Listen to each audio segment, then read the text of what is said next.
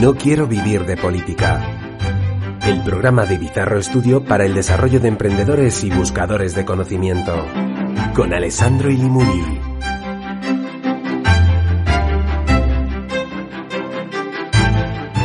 Nuestro invitado es venezolano. Nació en Caracas, pero se afincó muchos años en la capital española de Madrid.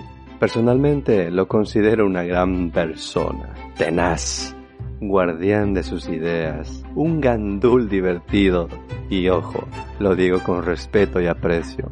Es amante del conocimiento y preparación continua. Valora enormemente a las personas que luchan por conseguir aquello que otros les han negado. Su fortaleza muchas veces tuvo grietas importantes, pero esa circunstancia le ayudó a tener un castillo intelectual mucho más fuerte. En sus momentos de meditación nunca puede faltarle una copa de vino, un buen libro y una profunda reflexión sobre lo que vivió y lo que aún le espera por vivir. La mejor frase para que podamos visualizar a Carlos es el que pronunció Anthony Robbins. El éxito es hacer lo que tú quieres, cuando tú quieres donde tú quieres, con quien tú quieres, todo el tiempo que quieres.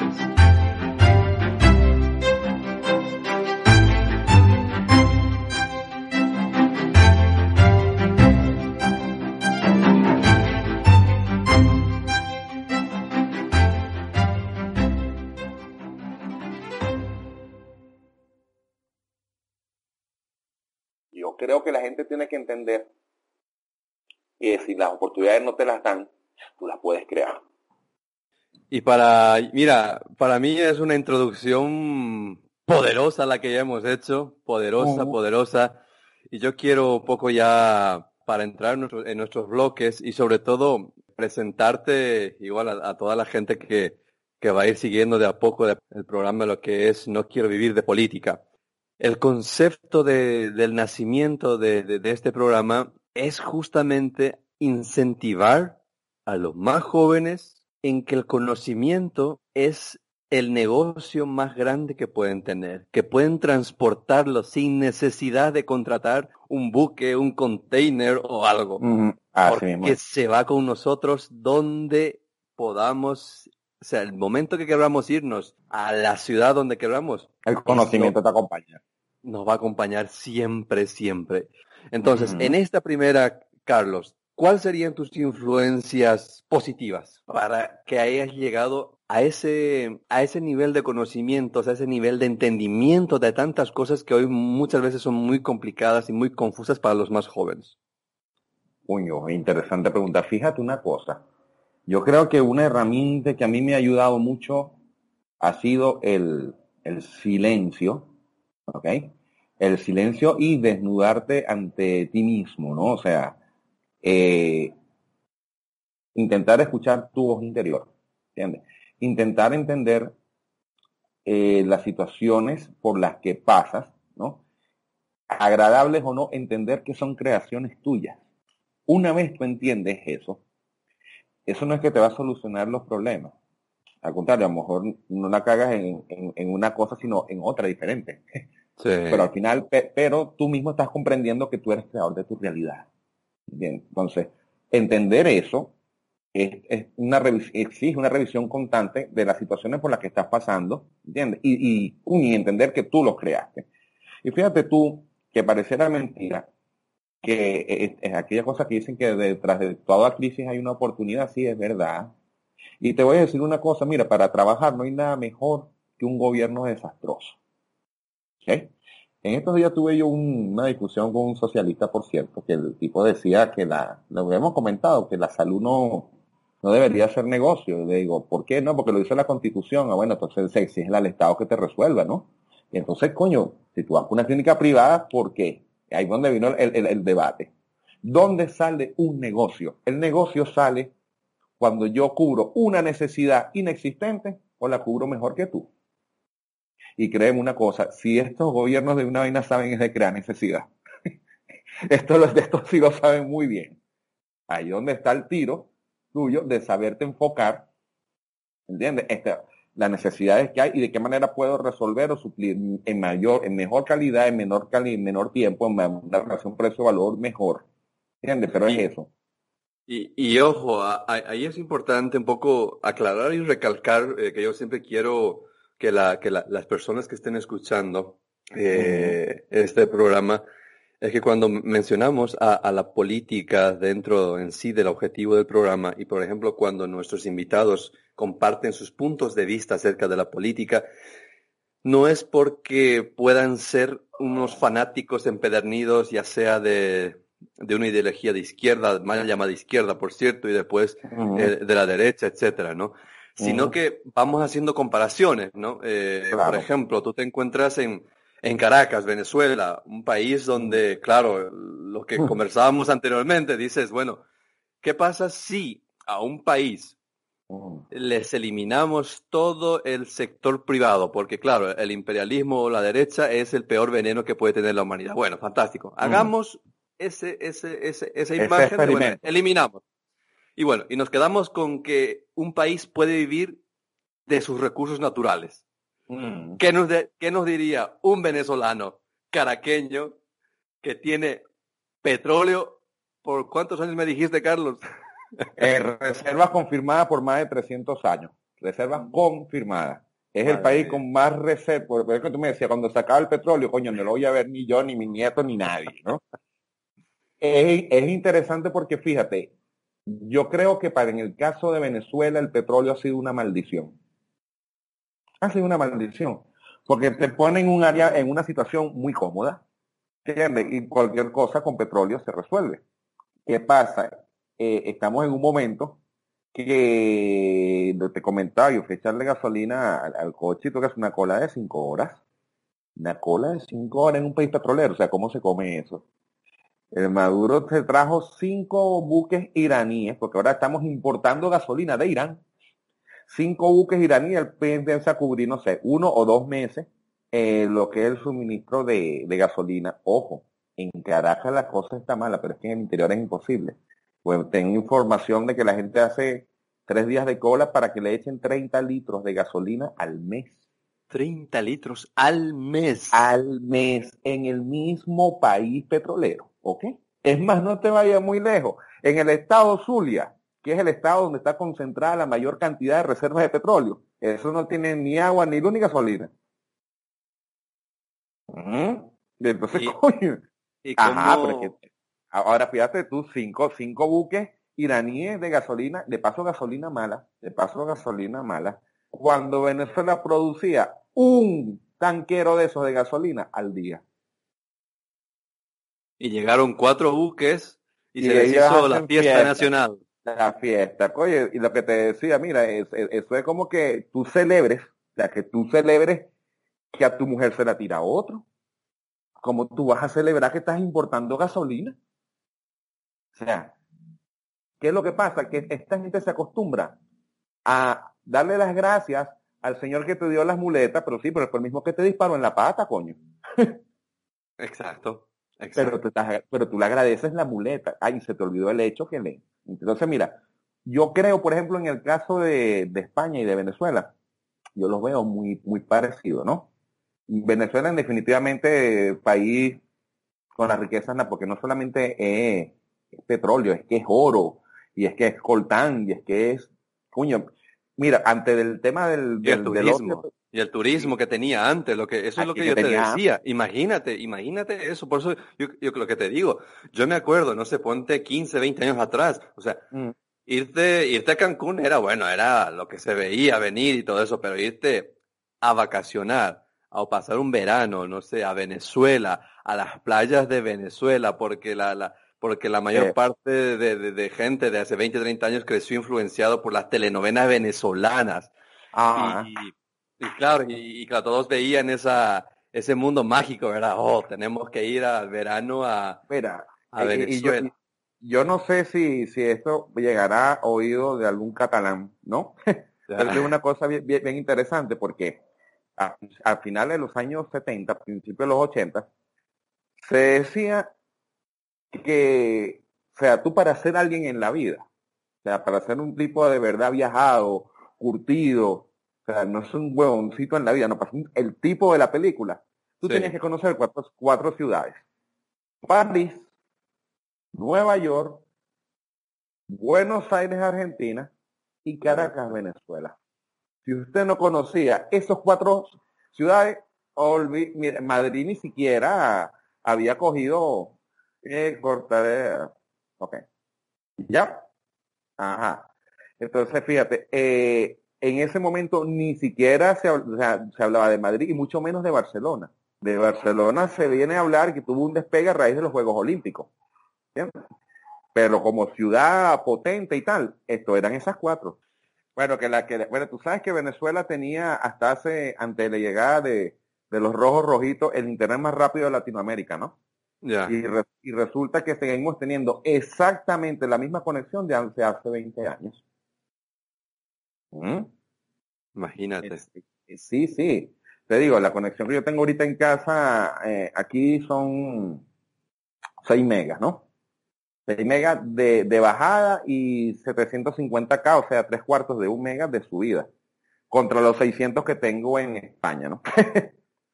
Ya tengo 600 de bajada, 600 de subida, ¿no? O sea, Pero- una, una- una- una diferencia abismal. Pero Carlos, eh, cuando tú, cuando tú comentabas el tema de, del turismo que era años atrás Venezuela, sí. que, que, que claro, eran cuatro ciudades que decías que tenías que conocer. O sea. ¿cómo, cómo, cómo era esa Venezuela a la Venezuela de ahora? Fíjate tú una cosa, era, eh, aquí hay que en- entender algo, ¿no? Esto fue un proceso que fue muy degenerativo, ¿no? Solamente que en los últimos años fue, por supuesto, la curva se metió una, una inclinada de, de, de 80 grados, ¿no? Pero él sí venía en una, en, en- términos de, de- pérdida de calidad de vida, eh, había, sí, poquito a poco se venía sintiendo una pérdida exactamente desde la época que cayó la dictadura de- del general Marcos Pérez Jiménez, porque hay que entender una cosa, aquí absolutamente todos, todos, todos los gobiernos han sido de izquierda, todos. De hecho, aquí no existe un partido político de derecha, ¿vale? Pero ¿qué es lo que pasa? A diferencia de esto de- con, con los otros, que los otros, bueno, eran corruptos, sí, como, como, todos, pero existía la libertad económica. Entonces, se, se facilitaba mucho la formación de empresas. Si tú querías montar un hotel, un hotelito, por ejemplo, hablando del turismo, montabas tu hotelito. Eh, si tú querías montar tu edificio de oficina, montabas tu edificio de oficina sin problema. O sea, que los, las, las ideologías extremas era lo que se, era lo que no había en Venezuela. No, no, no lo había, no lo había, no lo había. Aquí lo que había, porque fíjate tú, esto estuvo, ¿de dónde viene el surgimiento de Hugo Chávez? De los dos partidos tradicionales, ¿ok? Que eran Acción Democrática y COPEI, que son los socialdemócratas y los socialcristianos, pero socialistas al fin. Los otros partidos de relativo tamaño eran el MAS, que era el Movimiento al Socialismo, y entre otros, pero todos, todos, todos, absolutamente todos, rojos. Unos más intensos, otros más light, pero, pero rojos al fin que es el problema que está pasando en España. El mismo bipartidismo, PSOE, PP, PSOE, PP, sale una tercera vía que es una vía radical. ¿Entiendes? Es una O vía sea, radical. Carlos, Ujú. o sea, Carlos, perdona que te corte. O sea, me nombraste ahí un partido que es el, el MAS. Sí, Eso era antes, o sea, en la época de Hugo Chávez. antes, antes, Antes. antes. Sí, antes a ver qué bien. Mira, el, de hecho los tres partidos más fuertes eran Acción Democrática, COPEI y el MAS, que era el movimiento al socialismo. Después vendían partidos más pequeños, ¿ok? Por decirte Bandera Roja, te imaginarás muy falangista, ¿no es? Eh, el MIR, que era el Movimiento de Izquierda Revolucionaria, de ahí estamos hablando de los años 70, pero desde que apareció Hugo Chávez es partido único. ¿Tú quieres que te, que te diga una cosa tan, tan curiosa que tú no vas a entender? A ver, cuéntame. Y- y- mira, eh, y esto cualquiera lo puede revisar allí en, uno, uno de los partidos que, que echa- porque los rojos tienen una cosa, que todo lo que no piensa como ellos son de derechas y fascistas, ¿no? Esa es la etiqueta automática. A los que ellos llaman partidos de derecha y fascistas, como por ejemplo Acción Democrática o el partido de Leopoldo López, que es Voluntad Popular, son partidos inscritos en la Internacional Socialista. Entras en la página de la Internacional Socialista y ves a los partidos por los países y Venezuela tiene cuatro. El único partido de Venezuela que no está inscrito en el Internacional Socialista, que se dice socialista, es el partido de gobierno, que es el Partido Socialista Unido de Venezuela, el PSUV. ellos no están en el Internacional Socialista.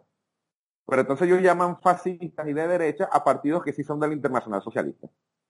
O sea, el radicalismo de esto eh, eh, es una cosa tan bárbara que es que ellos no, pertenecen ni siquiera al Internacional Socialista. Entonces, ¿cómo se come esto? Entonces, realmente, ellos lo que aplican es un capitalismo, pero el capitalismo, fíjate tú, cuando se habla de capitalismo, el, el, verdadero sentido del capitalismo es el liberal. Es un problema de libre mercado, ¿no? Aquí se entiende por capitalismo el monopolio. ¿Ok?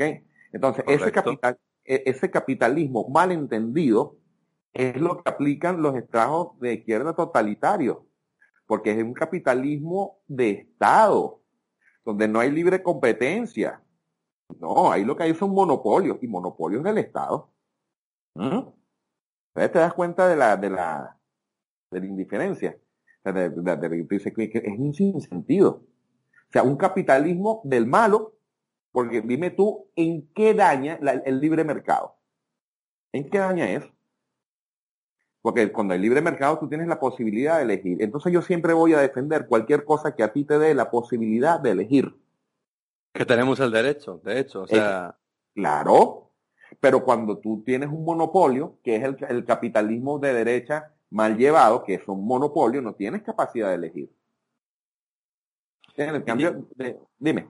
Y dime, Carlos, eh, pero esa, esa experiencia ya vivida, esa, esa experiencia que actualmente la están viviendo con el tema de un poco de una economía bastante golpeada en Venezuela, a pesar de, a pesar de, todo este golpe, ¿cómo ves tú ese panorama para que gente pueda de alguna manera tener esa, esa ilusión o esperanza de generar ingresos para sus familias? ¿O definitivamente no hay esperanza y se espera que el Estado sea el que pueda dirigir su presente y su futuro? Ok, fíjate. Fíjate tú dónde, dónde el Estado ha perdido como te comentaba, el Estado siempre, los Estados rojos buscan destruir el, todo lo que es el sistema productivo privado para ser ellos los empleadores y, decir, vas a bailar al son que yo toque, ¿correcto? ¿Qué es lo que pasa? Yo te puedo decir que ahorita, gente que yo conozco que trabaja en ministerio, acaba de, de cobrar la, eh, las utilidades de fin de año y tal. Y el mes en curso y tal. ¿Tú sabes de cuánto estamos hablando? Ni idea. Ok, de 7 dólares. 7 dólares. De eso estamos hablando. Cuando un pollo te puede costar 3, 4 dólares. O sea, cuando con tus utilidades te puedes comprar un pollo y digamos 400 gramos de café. Y ya está. Esa es la realidad. Sin embargo, que ahí es donde yo te voy, eh, en este país se mueve mucho dinero de economía sumergida. Sí se mueve. Las etiquetas que ponemos y lo equivocado que podemos estar. Aquí siempre se dice que el que hace dinero está metido con el gobierno. Yo conozco mucha gente que aquí hace dos mil y tres mil dólares al mes que en este país, eh, con esa no te compras un pueblo pequeño, ¿ok? En Madrid pagas el, alquiler de una casa, aquí te compras un pueblo pequeño. Por la eh, inflación. sí, y no, está, y, no, y no están metidos con esto, ni son carajos corruptos, ni nada. ¿Entiendes? Entonces, el problema para prosperar y para entender la riqueza viene de, volvemos a lo que hablamos inicialmente, al juicio. No todos no todos los que tienen dinero son corruptos, no todos los que, me explico, no todos, hay tipos que dicen, ah, bueno, ¿cuál es? Mira, este es un país tan, o sea, a mí me da risa cuando yo veo en España la cosa de los emprendimientos, ¿no? Y ser emprendedor, entonces, claro, viene el Estado y te revienta impuestos y vaina, ¿no? De paso, yo soy minorquista, ¿no? Yo creo en el mínimo Estado. No, yo creo que el Estado debe existir, pero muy, muy mínimamente, ¿no? Muy pero, pero esa es una, esa es una gran contradicción, Carlitos, que nosotros vemos eh, mm. en, muchos estados en el que aquel que tiene dinero es el que es el es el malo, es el diablo, como se dice, ¿no? Pero claro, ahora vemos países donde está esta famosa llamada izquierda, que claro, los que están dentro de estos aparatos políticos viven, viven igual o mejor que los imperialistas o capitalistas, como quieran llamarlos. Pero compadre, pero ¿por, qué? Tú sabes que ellos, ellos hablan que Venezuela está mal por el bloqueo que le tienen Estados Unidos a Venezuela, ¿no? Y entonces ahí donde tú dices, eh, el bloqueo no es a Venezuela. Ellos lo que han bloqueado es la cuenta de, los de los carajos que tienen los reales allá, que le dicen, mira, yo te doy tu dinero, pero tú dime de dónde lo sacaste. Y como no han podido justificar, o sea, ahí hay un general que le agarraron una cuenta con dos mil millones de dólares. Porque, o sea, cuando, cuando aquí se habla de corrupción, compadre, que se habla de corrupción, ríete de la pantoja, ¿no? que si, que si, mira, lo que se roba allá en, en España, por ejemplo, un, un tipo, no sé, como Puyol, un catalán, se lo roba aquí un portero de ministerio, porque es que aquí es corrupción para todo, compadre. Mira, te voy a poner ejemplo. te voy a, cuento que me, yo me fui a las seis a, las seis y media de la mañana a echar gasolina, ¿verdad? Sí. Y que salí casi cercano a mediodía. A las seis de la mañana, en la cola, coño, ya aparecía un montón de mujeres vendiendo el café una, el otro vendiendo la, las empanadas, ¿sabes? En la cola ya se crea un nicho de mercado. Porque ellos saben que el que está ahí pegado desde las 5 de la mañana a lo mejor no ha tomado café. Entonces viene la gente y te suple eso. ¿Qué tal? Imagínate. Y entonces, como todo, vas ahí, qué sé yo, a sacar la, la cédula de identidad, lo que sería el DNI en España. Y de repente hay una cola y el tipo te deja pasar, te coles 10 puestos, pero por supuesto eso tiene un precio. Eso tiene un precio. Aquí llega un momento que la gasolina, cuando se dice que era regalada, brother, esto es que era regalada, no, lo siguiente. Y eso tampoco debió haber sido, yo siempre estuve de acuerdo con, que aumentaran la gasolina, porque, coño, no tiene sentido que en el momento un café pequeño te costara 60 mil bolívares en una panadería, ¿verdad? Y llenar, no un litro, llenar el tanque de gasolina costara 17. Y yo me acuerdo que en ese momento, con un euro a precio oficial de la gasolina, con un euro, tú comprabas 15 camiones cisternas de gasolina. Con un euro. Euro. 15 camiones de 30 mil litros de gasolina. Porque tú te conseguías, porque el camión costaba oficialmente 17 mil bolívares. Y, tú te conseguías un billete de 20 mil bolos en la calle porque eso no, no, valía para nada, pues. No sé si me explico. era tan, es que era un sinsentido. Una vez me preguntaron en, en España lo del precio de la gasolina y yo le expliqué que yo con un euro yo echaba gasolina llenando el tanque full dos veces a la semana por 10 años. no, me está cayendo a coba. Coño, le expliqué, le eché los números y no se lo podían creer. Entonces, eso tampoco, tampoco es sano. Mira, cuando Chávez se da a conocer, es porque el presidente de Venezuela era el segundo mandato de Carlos Andrés Pérez, del Partido Acción Democrática. Entonces, la gasolina pues tenía un precio muy barato porque siempre ha sido barata, pero no regalada, como era el caso, ¿no? Y entonces agarró un economista que se llama, el economista se llamaba Miguel Rodríguez, inventó lo que se llamaba el paquetico Rodríguez. Y eso era una cosa como subir la gasolina un medio, un medio era un cuarto de, de un bolívar cada tres meses para aumentarle un bolívar al litro de gasolina. Eso era todo a lo largo de un año. Cuando eso pasó, estalló lo que se llamó el Caracazo, que fue una revuelta social y, que y, el, que dio el Caracazo, y de eso dio origen al movimiento de Hugo Chávez. Entonces, la gente se pregunta por qué con una situación menos jodida, que la de ahorita, se dio el Caracazo y ahorita no se da el Caracazo. ¿Tú sabes por qué? ¿Por qué se debe? Porque los tirapiedras, los encapuchados, toda la masa revolucionaria del momento, hoy son ministros. y si alguien sabe por dónde prender la, candela son ellos y saben cómo aplacarla.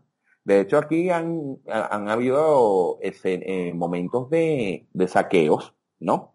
De saqueo de, un camioncito de pollo, de un camioncito de carne, pero ojo, saqueos controlados, que ellos los dejan como para quitarle un poquito de presión a la, a la cosa. ¿Ok? Y volviendo al tema de las oportunidades, yo creo que con todo y todo, este es un país que se pueden hacer cosas no gracias a Maduro, sino a pesar de Maduro. nunca, nunca mejor dicho, o sea, mejor utilizado, no, a pesar de. A pesar de, siempre hay posibilidades. ¿Qué te quiere decir esto? A lo mejor tendrás que ser más ingenioso, No todo el mundo tiene la misma capacidad de respuesta, no todo el mundo tiene la misma capacidad de ingenio, pero, y, y esto es una cosa que uno tiene que, a mí me costó integrarlo.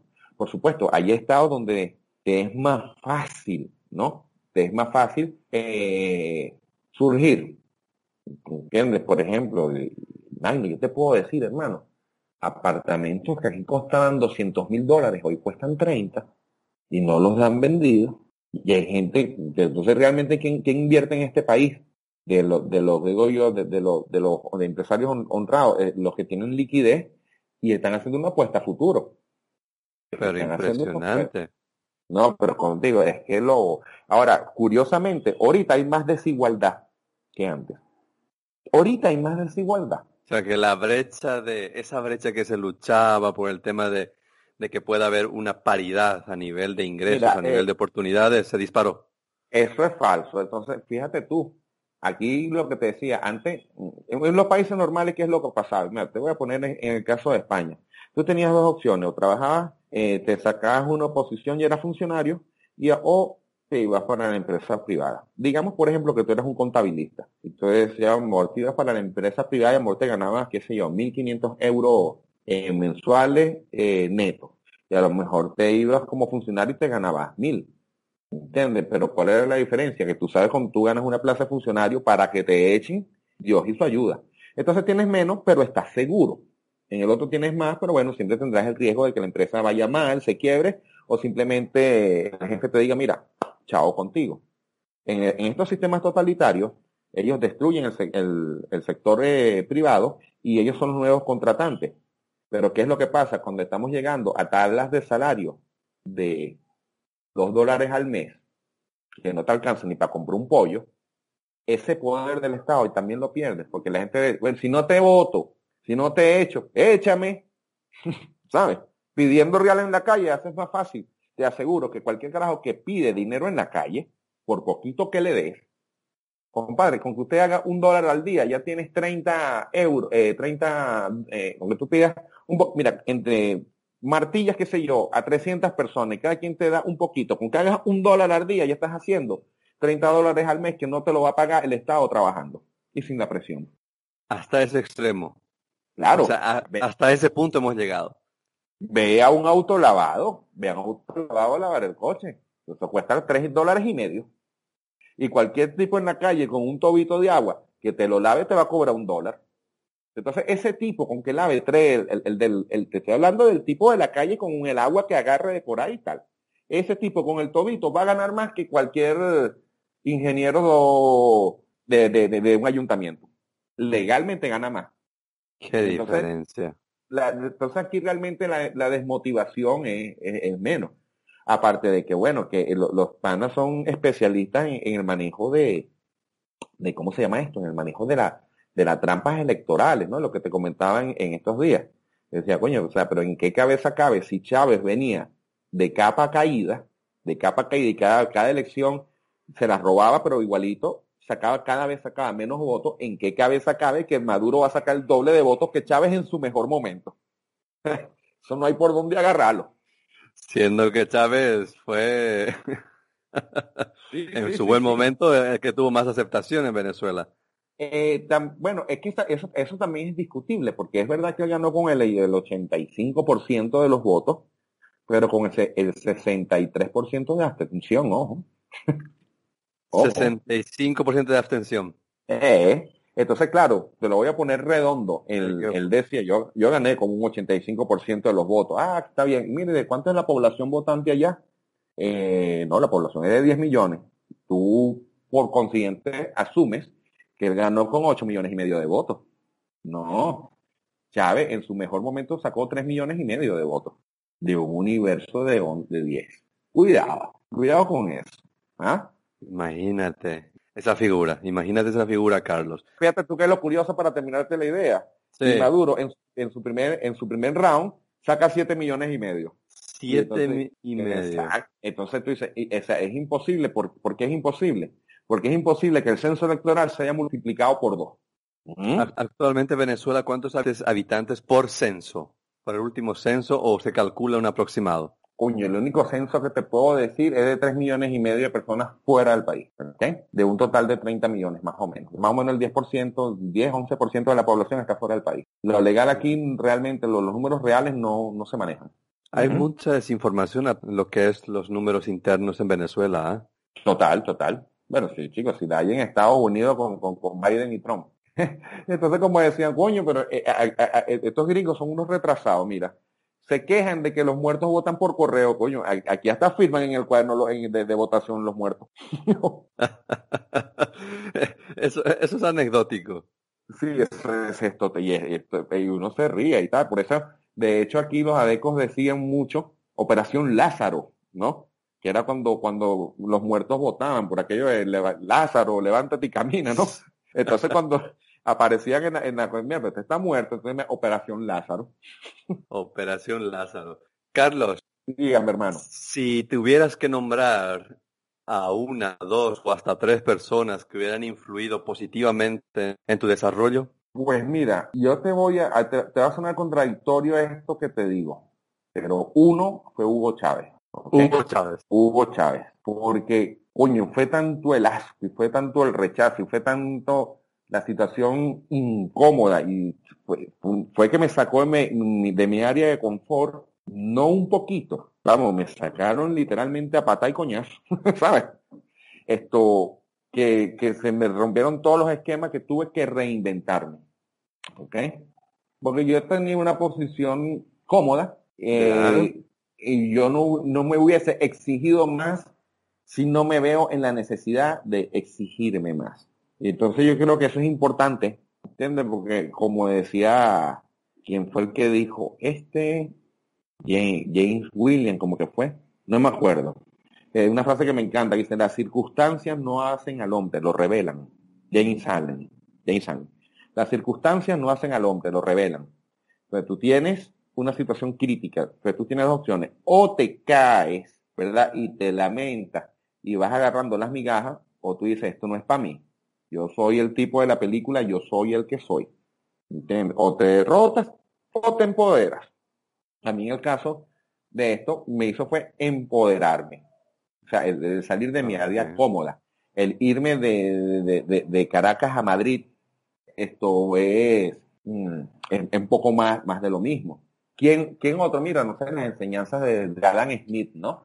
Que aunque sea todo basado en una economía de, del libre mercado, eh, yo creo en la libertad, ¿ok? Creo en la libertad y porque yo creo, porque tú sabes que hay un libro que me encanta que se llama Piensa y hágase rico, ¿no? Eh, que una de las introducciones dice, mira, este es el libro práctico, ¿no? Este libro no es para filosofar. Usted primero hágase rico y después filosofe. ¿Por qué? Porque nadie puede pensar en, en lo bonito de la vida con el estómago vacío. y, ojo que, y ojo que es un libro muy recomendado, Piensa y hágase rico, que yo creo que es realmente importante que, aquel que quiera un poco también eh, cargar, amoblar esa, ese cerebro, eh, es muy recomendable, muy recomendable. Eh, Napoleón Hill, me parece. Efectivamente. Mira, cualquiera, cualquier libro que a ti te haga cuestionarte, aunque sean tus verdades, aunque son tus verdades, pero que genere, genere ansias de conocimiento, que te genere movimiento, eh, está bien, está bien. Pero te digo, coño, eh, eh, no entiendes, el libro está escrito. Entonces hay gente que le ha, que, le ha ido muy bien. Algunos han usado una, uno y te lo dicen así, con, no, yo se lo debo a este libro. Y siempre estará el huevón que dice, no, hombre, eso, es mentira, eso es una mierda. Pero tampoco hacen el intento, ¿no? Entonces los otros hablan desde la praxis. Esto sirve y te lo dicen desde la praxis. Otros te dicen, eso no sirve desde el, ni siquiera me leo el libro porque eso es falso, ¿no? Ah, bueno, pues ¿qué opinión te puede merecer eso, no? Pero mm. fíjate, fíjate lo que, lo que comentas, Carlos. Imagínate, o sea, hay muchas personas que de repente pasan, de repente incluso nos, nos, están escuchando y nos dicen, oye, pues que yo estoy acá en un trabajo que le tengo mucho asco, ya, ya no quiero ir a trabajar, se levantan por la mañana, berreando, echando pestes.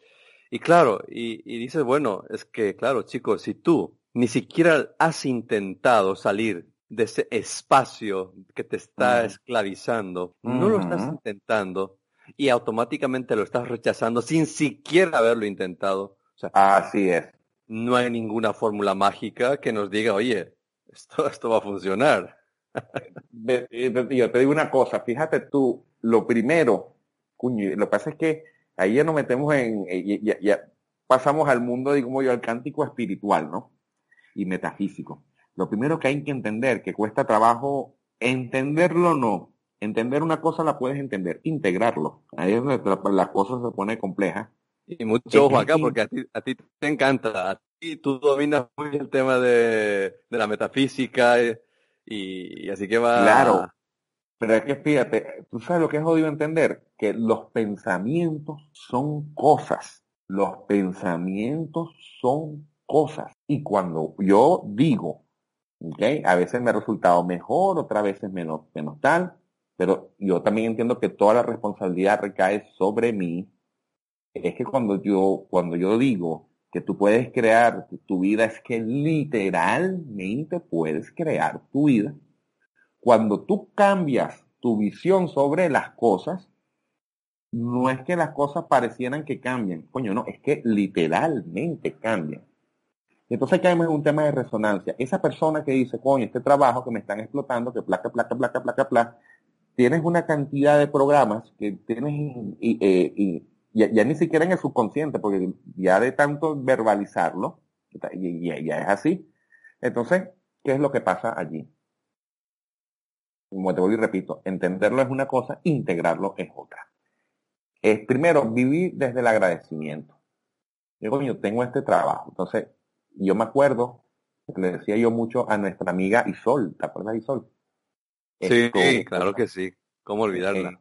Sí, cuando estaba buscando trabajo en España y yo le decía, gorda, esto es que no es lo mismo buscar trabajo teniendo que buscar trabajo sin tener trabajo. ¿Ok? ¿Por qué? Porque cuando tú buscas trabajo sin tener trabajo, eh, estás vibrando desde la necesidad ¿Ok? Mientras tú buscas trabajo teniendo un trabajo, estás buscando algo mejor, estás desde la preferencia. Entonces las cosas tienes que preferirlas, más no necesitarlas. Lo realmente jodido, porque lo es, es lo que llaman los metafísicos la elevación del pensamiento, que no es otra cosa que es el actuar como si, ¿ok? En, en este caso del trabajo, sería algo como, aunque no tenga trabajo, para mí yo busco trabajo porque prefiero tener otro trabajo, así no tenga uno ahorita. ¿Ok? Entonces, ese actuar como si es, es, la parte compleja y esa es lo que llaman precisamente la elevación del pensamiento, que es donde el milagro ocurre. ¿Ok? Es donde el milagro ocurre. Pero lo cierto es, compadre, que los pensamientos son cosas. Por eso es que tú ves cosas como tipos que de repente, medio rojitos, que de repente, estamos hablando de los trabajadores, ¿ok? No, no, no es más corrupta, ¿ok? Que de repente monta una empresa y hacen unos reales y les va mal. Coño, ¿por qué? Porque subconscientemente tienen anclado que el, empresario es un explotador de los pobres trabajadores. Entonces, cuando tú eres el empresario, coño, tú no quieres un explotador. Entonces tú mismo subconscientemente te saboteas la cosa. Y entonces dices, coño, pero ¿por qué si negocio también? Porque de repente me va tan mal. ¿Mm? Es igual que al que cree que todo le va a ir bien. Coño, le va bien. Entonces le dice, no, porque es una cuestión de suerte. ¿De suerte o de enfoque? ¿Mm? ¿De suerte o de enfoque? son dos, dos, puntos de vista muy diferentes. Por supuesto.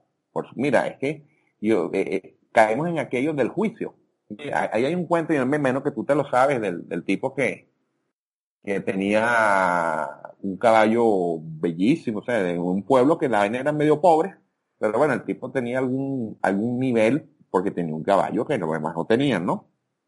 Entonces un día, coño, el caballo, no sé, empezó a llover y se pegó un rayo, el caballo se fue corriendo y viene la gente del pueblo y le dice, oiga usted, qué mala suerte, ¿no? Se le fue el caballo, ¿no? Y el viejo le dice, ni mala suerte, ni buena suerte, quién sabe. Como a las dos semanas se aparece el caballo con una manada de caballos salvajes. Ella no tenía un caballo, sino un montón de caballos. Oiga usted, le vino, ahora tiene más caballos y tal, qué buena suerte tiene, ¿no? Y dice, ni buena suerte, ni mala suerte. ¿Quién sabe? No, usted tiene buena suerte. Con tal que viene el hijo del, del tipo, se sube uno de los caballos e intenta domarlo, y el tipo se cae y se parte una pierna. Y vienen otra vez del pueblo. Oye, usted oye, qué mala, eh, su hijo se cayó y se rompió la suerte, ¿no? Qué mala suerte. Ni buena suerte, ni mala suerte, quién sabe. Pero entonces estalló la guerra y pasó el ejército reclutando a todos los muchachos que estaban en edad de pelear para llevárselos a la guerra, quisieran o no. Pero al hijo del Señor no se lo pudieron llevar porque tenía la patita rota. Oye, pero qué buena suerte tiene usted que no se lo pudieron llevar a su hijo porque eh, eh, estaba enfermo. Ni buena suerte ni mala suerte, quién sabe. Y esa es la historia. Y esa es la historia. Entonces, ¿qué te quiero decir con esto? el, universo funciona de una manera tan, tan bestia, tan, tan, tan exagerada, que nosotros no tenemos ni capacidad de, de entenderlo. Entonces uno simplemente cuando mira, ni bueno ni malo, bueno, será, ¿no? Yo lo que sé lo que quiero y esto que yo quiero de alguna manera, de algún modo, llegará. Em, a mí me revienta mucho porque eh, cuando dice que usualmente las cosas llegan, te llegan, pero no de la manera que tú crees. Entonces yo, coño, pero si la que, entonces no, no es que creo literalmente mi realidad, bueno, al final, ¿qué, qué, importa, coño? Lo que quiero son los resultados, ¿no? eh, y, en armonía con el Yo recomiendo, ¿verdad?, eh, la metafísica como, eh, primero leerlo, porque hay mucha gente que también tiene esa etiqueta o tiene esa, como que dicen, no, pero que la metafísica, pero que ustedes, que, que eso es, es como que le prenden fuego algo que ni mm. siquiera le han, lo han conocido, ¿me, entiendes? Entonces, conócelo, haz algo para que después puedas decir si es malo o bueno. Pues, pues, eh, así es. Fíjate tú que eso pasa mucho, por ejemplo, con los rojos, ¿no? Fíjate tú, el manifiesto comunista tiene, tiene 50 páginas, ¿no? Y entonces aquí todo el mundo, entonces, muchos carajos que defienden el manifiesto comunista ni siquiera lo han leído, ¿no? y muchos menos han leído a Adam Smith, menos que menos, menos que menos. Yo por, yo por lo menos puedo decir, chico, me leí esa vaina, coño, para poder hablar con propiedad. Que por cierto, cada vez que empezaba a leer la vaina, los sistemas de producción me dan unas arcadas terribles, ¿no? Decía, coño, este tipo, pero, pero es eso, tienes que por lo menos leerlo. Y, el, y en el caso de la, de la metafísica, pero fíjate, pero fíjate experimentarlo. Pero fíjate a Marx, a Marx, eh, yo creo que ahí es uno de los problemas que más adelante quiero también que me, que me compartas tu, tu punto de vista y todo lo que tú también estás viviendo y has vivido. Fíjate en el caso de, en el caso de Marx y en el caso de lo que, lo que comentas, o sea, creemos, creemos muchas veces que, o hablamos muchas veces cosas que no tienen un contenido. O sea, intentamos debatir sin tener las herramientas necesarias para defender tu argumento. Y claro, cuando te entras, cuando te entras eh, a decir, bueno, pues, y, este político qué tal? O este que, qué tal? No, es que este lo hace mejor porque es de esta tendencia, porque este es de otra tendencia y es malo. Y claro, cuando decimos a Marx, por ejemplo, yo me acuerdo, sea, que está dentro del, del, del, génesis, voy a decir, de, Marx, que es, tenía la política, ¿verdad? Ese poder político como un instrumento para oprimir a otra clase social. Exacto. El, principal problema de, de, la izquierda que no se termina de entender es que cree que la gente es pobre. Fíjate tú, el rico y el pobre piensan en lo mismo, en dinero. El, el rico, más allá de que lo haga de manera legal, de manera ilegal, ya es una cuestión de forma, bien sea trabajando, bien sea robando, como sea, el tipo decidió ser rico. Fíjate, esto es lo importante que es el enfoque. Entonces tú me podrías decir, ay, entonces el pobre decidió ser pobre. A lo mejor el pobre no decidió ser pobre, pero no decidió ser rico. Exacto. ¿Entiendes? Ese, ese, es el punto del enfoque.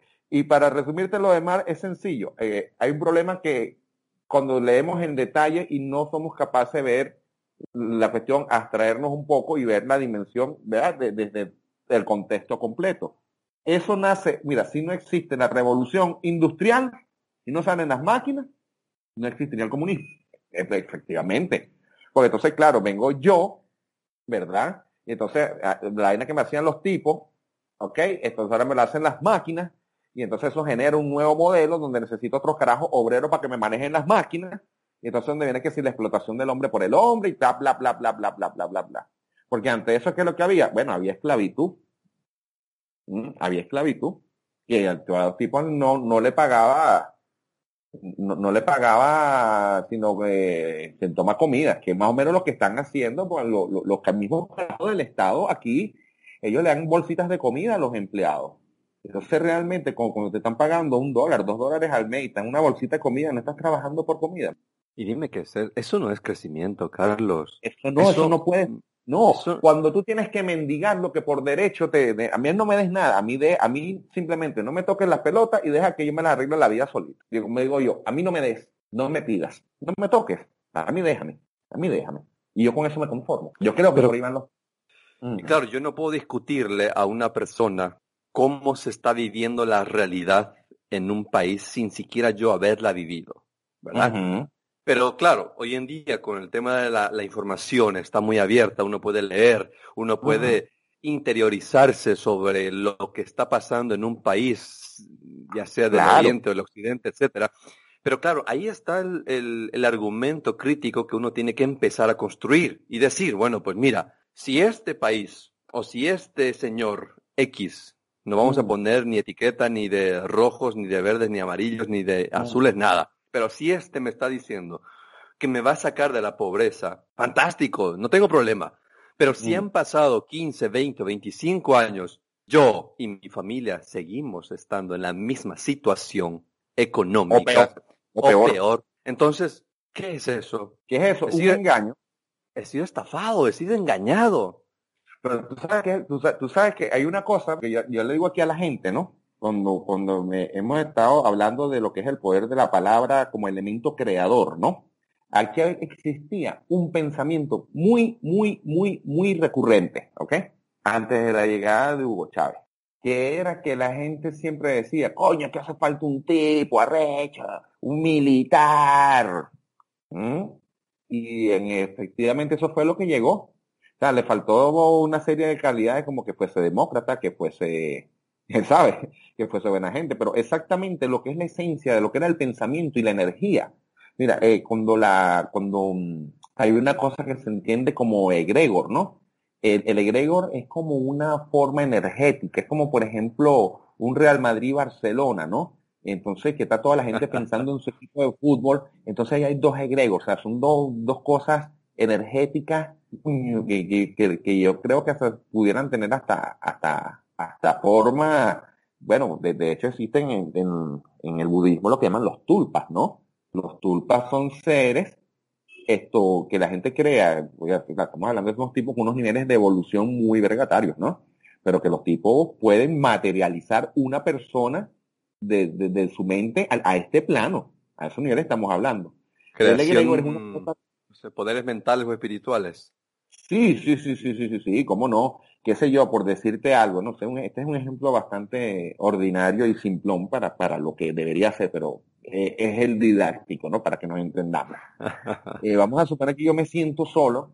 De hecho, ya te he hecho un cuento, porque este ejemplo es válido porque pasó. Yo me siento solo y yo quiero así, así, así, así, así, asado, pa, pa, pa, pa, pa, pa, pa, coño. Y resulta que el deseo y el poder de concentración ha sido tan arrecho que yo logro materializar una persona así, y de repente se materializa, se materializa lo que sea.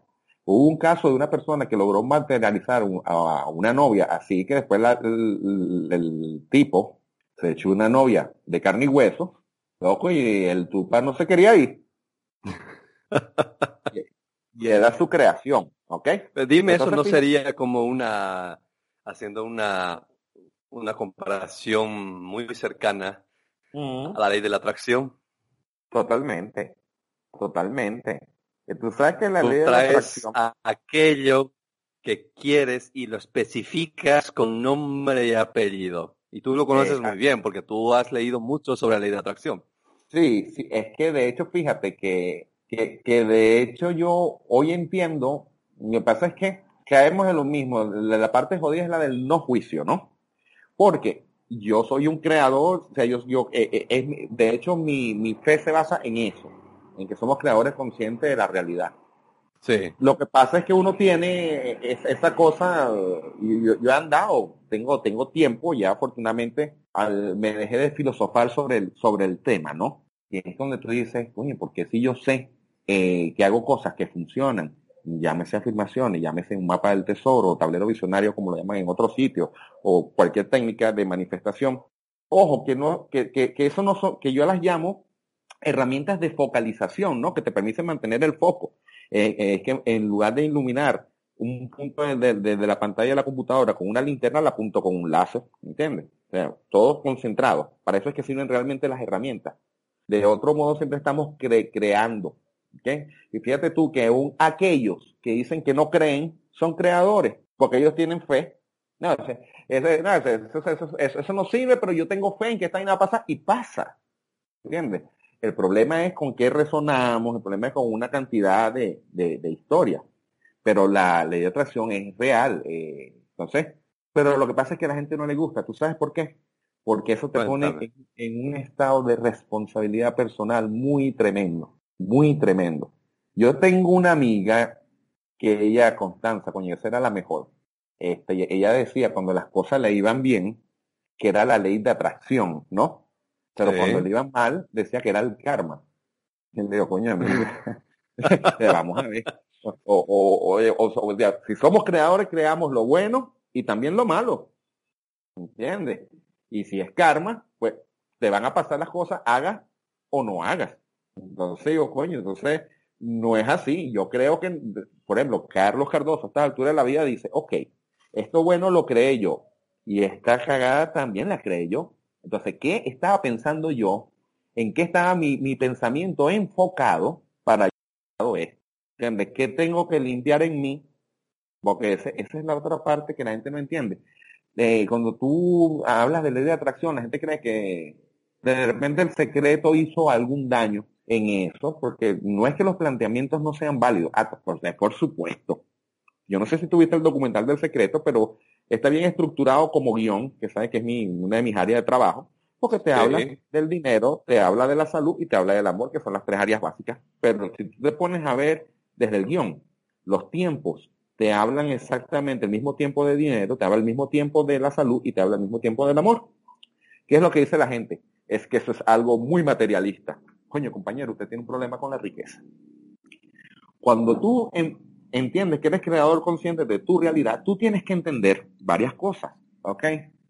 Que todo eso a ti te pone en un trabajo en ti, ¿ok? Te voy a poner un ejemplo, un ejemplo bien, bien simpático. La gente dice, por ejemplo, quiero tener un, carro nuevo, un coche nuevo, como llaman en España. Ok. Entonces se pone, coño, lo quiero de tal año, lo quiero de este color, lo quiero bla, bla, bla, bla, bla, bla. Entonces lo ponen, lo visualizan y tal.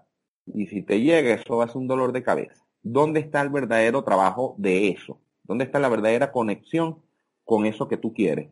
Ok, yo quiero este carro, ok, ¿lo quiero usado o lo quiero nuevo? Ah, lo quiero nuevo. ¿Tengo dinero? No, no tengo dinero. Ok, entonces voy a ir al banco y voy a preguntar cuáles son las condiciones del, del financiamiento, ¿verdad? Ah, ok, ¿tengo dónde guardarlo? Coño, no. Ok, déjame ir en la esquina, hay, hay una plaza de parking que yo sé que alquilan, déjame ir a preguntar cuánto cuesta, ¿entiendes? Y voy haciendo cosas en función a en función a, ¿ok? Ah, no tengo, ah, ah mira, que, ¿cuánto cuesta el seguro? Ok, déjame preguntar en esta compañía de seguro, mire, ¿cuánto me costaría un seguro para esto? Entonces, te pone a movilizar cosas en función a. ¿ok? En función Correcto. en lo que es lo personal, en lo que es lo personal, eh, eh, que, que, es la parte más, más compleja, es que todas las personas, o sea, fíjate tú qué arrecho, todo lo que a ti te desagrada o te agrade de otra persona está en ti. Porque si eso no está en ti, eso no te da ni frío ni calor. Eso resuena contigo. Muy bien. Por ejemplo, tú tienes, la tipa dice, yo quiero tener una pareja, ¿no? Resulta que amor la tipa, por decirte algo, tenía un marido, qué sé yo, que le, le, daba con un palo, le daba palazo. Pim, pim, pim. Ok. Entonces la tipa dice, no. Y el tipo era un borracho. Y aparte, el tipo era un infiel porque era un putero de categoría. Dice, no, yo quiero un tipo que, que, que, me trate bien, yo quiero un tipo, oye, que me sea fiel, yo quiero un tipo con una característica, toda la antítesis de lo Que me cante las mañanitas en mis cumpleaños. ¿Qué es lo que pasa? Que lo que, si ella no trabaja eso, ahí van a pasar dos cosas. Básicamente que te va a llegar otro que te va a maltratar, que tal, tal, tal, tal. Dices, no, porque eso no resuena conmigo porque yo no soy así, yo no soy una persona violenta, ¿no? Y entonces digo, entonces el violento es él porque él me pega a mí. Sí, pero en el momento que tú dices sí, cuando quieres decir no, estás siendo violenta tú contigo misma. ¿Mm? y ese, importante. Y, eso, y eso que, que lo que llamaría Carlos Castañeda, tu pinche tirano, lo que viene es a mostrarte eso. Esa violencia que él aplica sobre ti es un área de, de, de, violencia que tú tienes contigo misma. Esa infidelidad que él te muestra es una infidelidad que tú tienes contigo misma. Ah, sí. Eh, no, porque yo le soy fiel. Yo nunca he visto ni siquiera otro hombre y él me engañó con cuanta mujer había. Sí, pero a lo mejor tú no eres fiel contigo misma, con tus principios. Eres infiel. Y ese pinche tirano te lo viene a demostrar. Imagínate. Entonces, todas las cosas que te desagradan de los, de, de, de los demás es, te indican un área en ti que tiene que trabajar. Pudiera ocurrir, porque el universo de verdad que es cabroncete, que te mande el tipo, el tipo de la película. El tipo de la película. Como dirían los malandros en Venezuela. Alto, bonito y huevona. El tipo. Y te llega el tipo. ¿Y tú sabes, ¿tú sabes lo que te va a demostrar? Que tú no eres digna de tener un tipo así. ¿Mm? No eres digna. Oye, como, como, pues claro, el tipo sí te trata como una reina data, pero como eso es algo que no está trabajado en ti subconscientemente, y aparte que estás acostumbrado a lo tóxico, aquello, subconscientemente tú vas a tener un rechazo. Y eso es así. Carlos, sabes que es como que, es como que nuestros pensamientos puedan estar yendo por la misma, por la misma línea, porque, porque es algo que yo suelo defender mucho cuando las personas quieren cambiar de, de, de experiencias negativas a nivel uh -huh. de violencia, maltrato o, o, estas cosas que generalmente muchas mujeres lastimosamente viven, ¿verdad? Pero, pero lo que dices es tan cierto en el caso de que han vivido una etapa con una persona que les maltrató parte uh -huh. de su vida y se uh -huh. encuentran, como tú dices, a la estrella genuina al, a, a, ese, a ese principito en carne, en hueso y en espíritu que las trata como una reina, pero pasado un mes dice, viene la pregunta y dice, pero es que me parece que yo no me lo merezco. Es así. ¿Sabes? Otro problema que, que está eh, es, hablando en del rey de, de atracción, el, el proceso es sencillo porque son pocos pasos. Llevarlo a cabo no es tan sencillo. Porque eso te indica trabajo en todas las áreas, desde la salud, desde la economía, desde la pareja, que es la parte del merecer. Hay gente que no tiene problema en definir lo que quiere. ¿Ok? Y yo sí. me acuerdo, hay un tipo que yo seguía mucho, se llamaba Alex Day, ¿no? Que el tipo de, coño, el tipo de aquí era un vacilón porque el tipo decía, la gente me dice, ¿cuánto quiere usted? Dinero. ¿Cuánto? Dinero. Bueno, toma dos dólares. No, no, yo quiero mucho dinero. Ajá. ¿Y cuánto es mucho dinero? 10 mil millones de dólares. Ah, ¿cuántos ceros tiene eso? Coño, no sé. O sea, no sé ni de lo que estás hablando, ¿no? Entonces digo, fíjate tú. Entonces, no sabemos de lo que estamos hablando. Entonces, la gente siempre dice que, quiere, que cree lo que quiere. La gente usualmente quiere cosas, porque estamos en un, sistema que nos, de alguna manera nos programa a que te tienes que casar, tener el hijo, la casita y la, la En el caso de, de, de Estados Unidos, pasas a la hipoteca y tu empresa. En el caso de España es cásate, ten tu piso, tu trabajito y la jubilación. Ese es el sueño americano y el sueño europeo son bastante diferentes en ese sentido, ¿no? Pero si, eh, si existe la, si existe la programación eh, para ello, entonces, puño, el, trabajar el merecer te saca de, de todos esos esquemas. Y entonces eso exige mucho trabajo. Y tú sabes que eso es una cosa interesante que es lo que la gente no termina de entender, que es con, con los temas del área de desarrollo personal, eh, que es que el trabajo personal nunca termina, ¿no? Eh, yo, esta mañana casualmente hablaba con una amiga que ella, está en Londres, entonces ella le gusta el hinduismo y la vaina, entonces me salió con una de, estamos echándole vaina y me dice que ella estaba ya un ser evolucionado, que ella estaba en la quinta dimensión. Pues yo le estaba resolviendo un problema aquí con, con unos euros y unos bolívares. Y yo le digo, mira, ya te resolví tu cosa, porque aquí en la tercera dimensión yo todavía soy un carajo que resuelve. y le digo, pues sí, pero me parece que ella, es un ser evolucionado. Y le digo, oye, pero en esa quinta dimensión hay un tema de ego fenomenal, ¿no? Interesante. Y, sí, sí, el tema de ego fenomenal, pero no te preocupes que aquí en la tercera dimensión te resolví yo, mamita, no te preocupes. estamos ahí, esa. Entonces, pasó una cosa interesante, una conversación bien rica, porque me dice, estamos hablando de los niveles de evolución, me dice, ella me dice, a lo mejor cuando tú reencarnes en dos o tres veces más, a lo mejor es posible, pero echándome broma, este, jugando, ¿no? Es posible que llegues a, ser por lo menos un animal, ¿no? Yo le digo, a lo, lo mejor soy más evolucionado que tú, a cuando tú reencarnes unas 15 veces vas a tener lograr mi visión de vida. ¿Quién dice, quién dice que es la verdad? Entonces caemos en aquello de la religión. La religión nos programa, ¿entiendes? Nos programa, pero a su vez, ¿por qué yo no soy amigo de las religiones? Porque te eh, hace escapar tu poder personal y pone tus problemas en manos de otro. ¿Entiendes? Muy de acuerdo. Yo no quiero que mi problema me lo resuelva Dios. Yo no quiero que mi problema me lo resuelva el Estado. Yo soy creador consciente de mi realidad y soy yo el que tengo que aprender cómo crearla. No con ayuda de, sino a pesar de. Nunca mejor dicho. Pero fíjate, Carlos, eh, cada circunstancia que le pasa a una persona siempre tiene un porqué. O sea, siempre, o sea, menos a medida que yo he ido viendo muchos, muchos casos de, de diferentes personas, siempre ha habido esa causa y ese efecto, ¿verdad? y, y, en ese punto, y en ese punto te voy a leer una, una frase de, de Sartre y, y, dime cómo tú lo interpretarías. Okay. Cómo tú lo, lo desglosarías. Que dice, por ejemplo, cada persona o cada hombre, ¿verdad? Es lo que hace con lo que hicieron de él. Jean Paul Sartre. Cada persona es lo que hace con lo, que hicieron de él. Coño.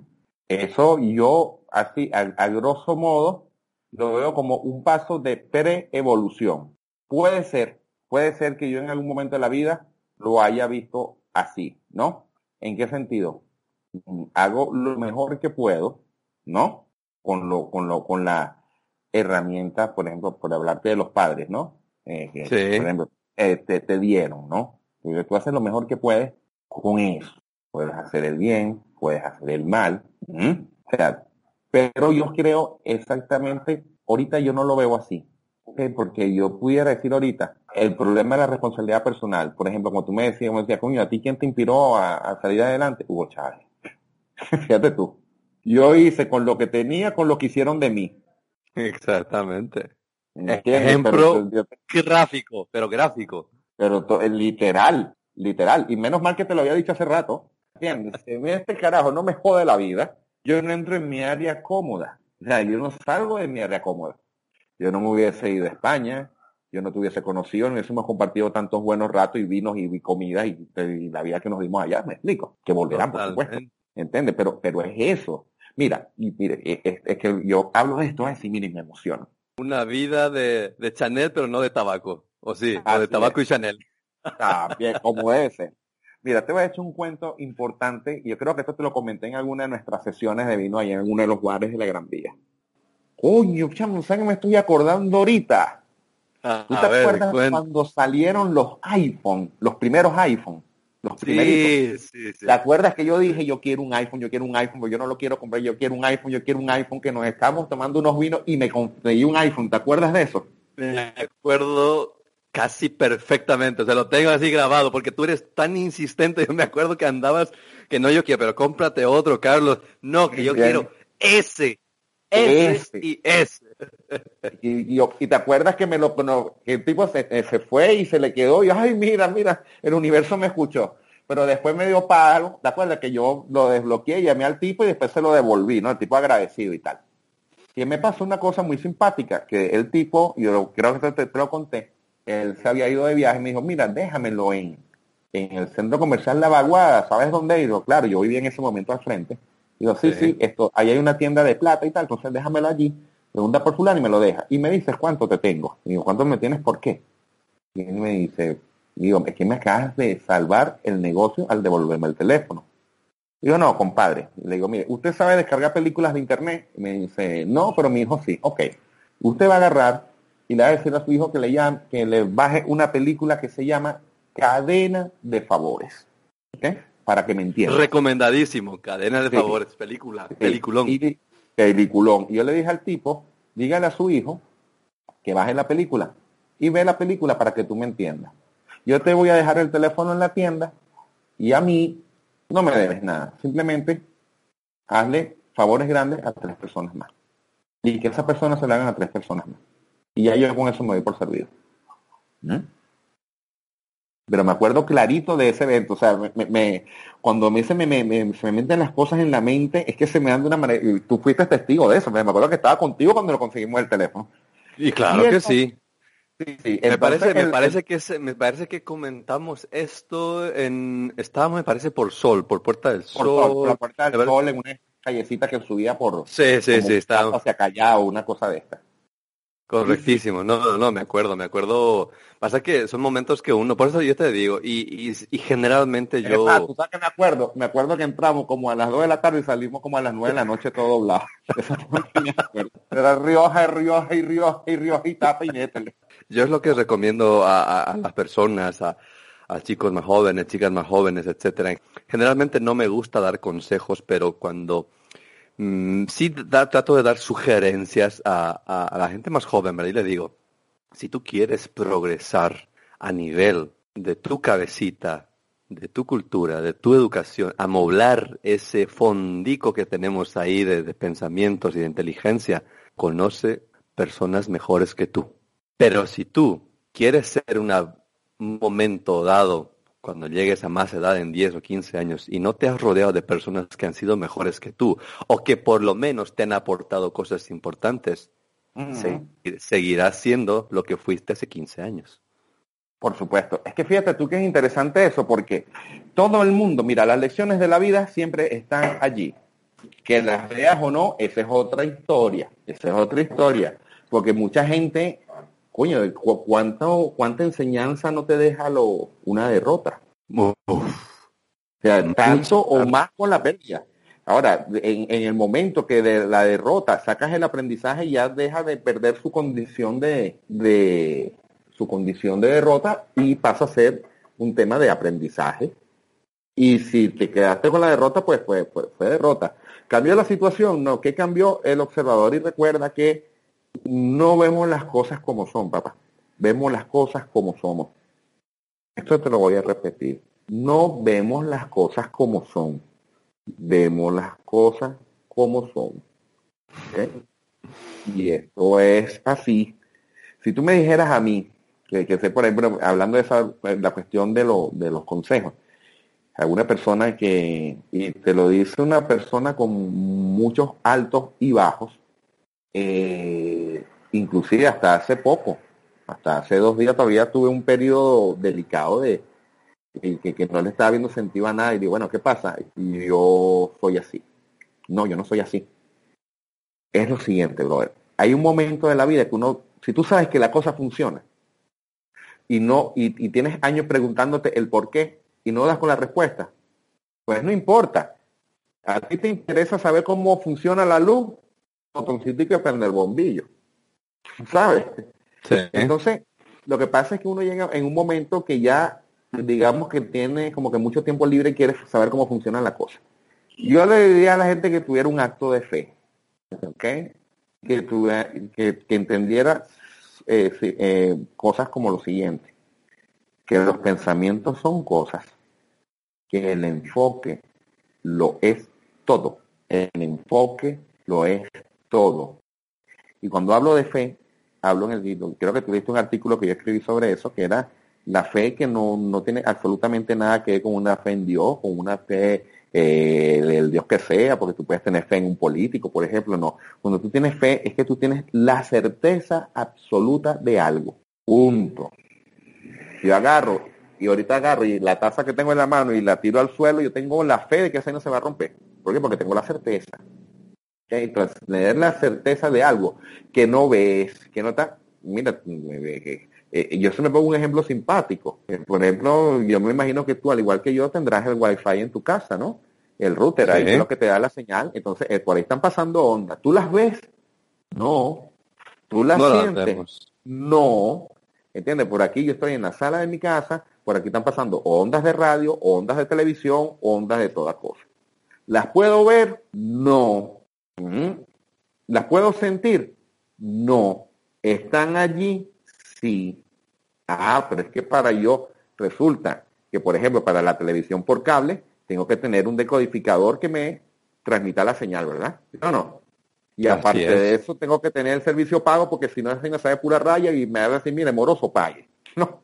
Pero lo cierto es que la señal sigue estando, así no la ve. Entonces, yo, entonces volviendo a lo, a lo, a lo que fue mi, mi, periodo de vida y en cuál me encuentro ahorita, es, ay chico, ya yo no quiero saber qué aparato necesito para, para ver la, la, la, la, onda de la radio aquí, de, de, la televisión por cable. No, yo no tengo que pagar mi recibo para ver mi televisión, punto, ya está, ¿sabes? Y ya está. Otra cosa que la gente tiene que entender es que lo material no está en lo absoluto para nada eh, reñido con lo espiritual. En absoluto, no. Son, son, dos mundos diferentes. Pero son complementarios. ¿Entiendes? Se necesita. claro, y tú no ves un carajo, por ejemplo, como Steam. Que entonces invierte en vaina en salvar ballenas y el mundo verde, y coño de bola, tengo yo millones de, de dólares como Steam, yo también me pongo a salvar perritos y ballenas y vainas, ¿sabes?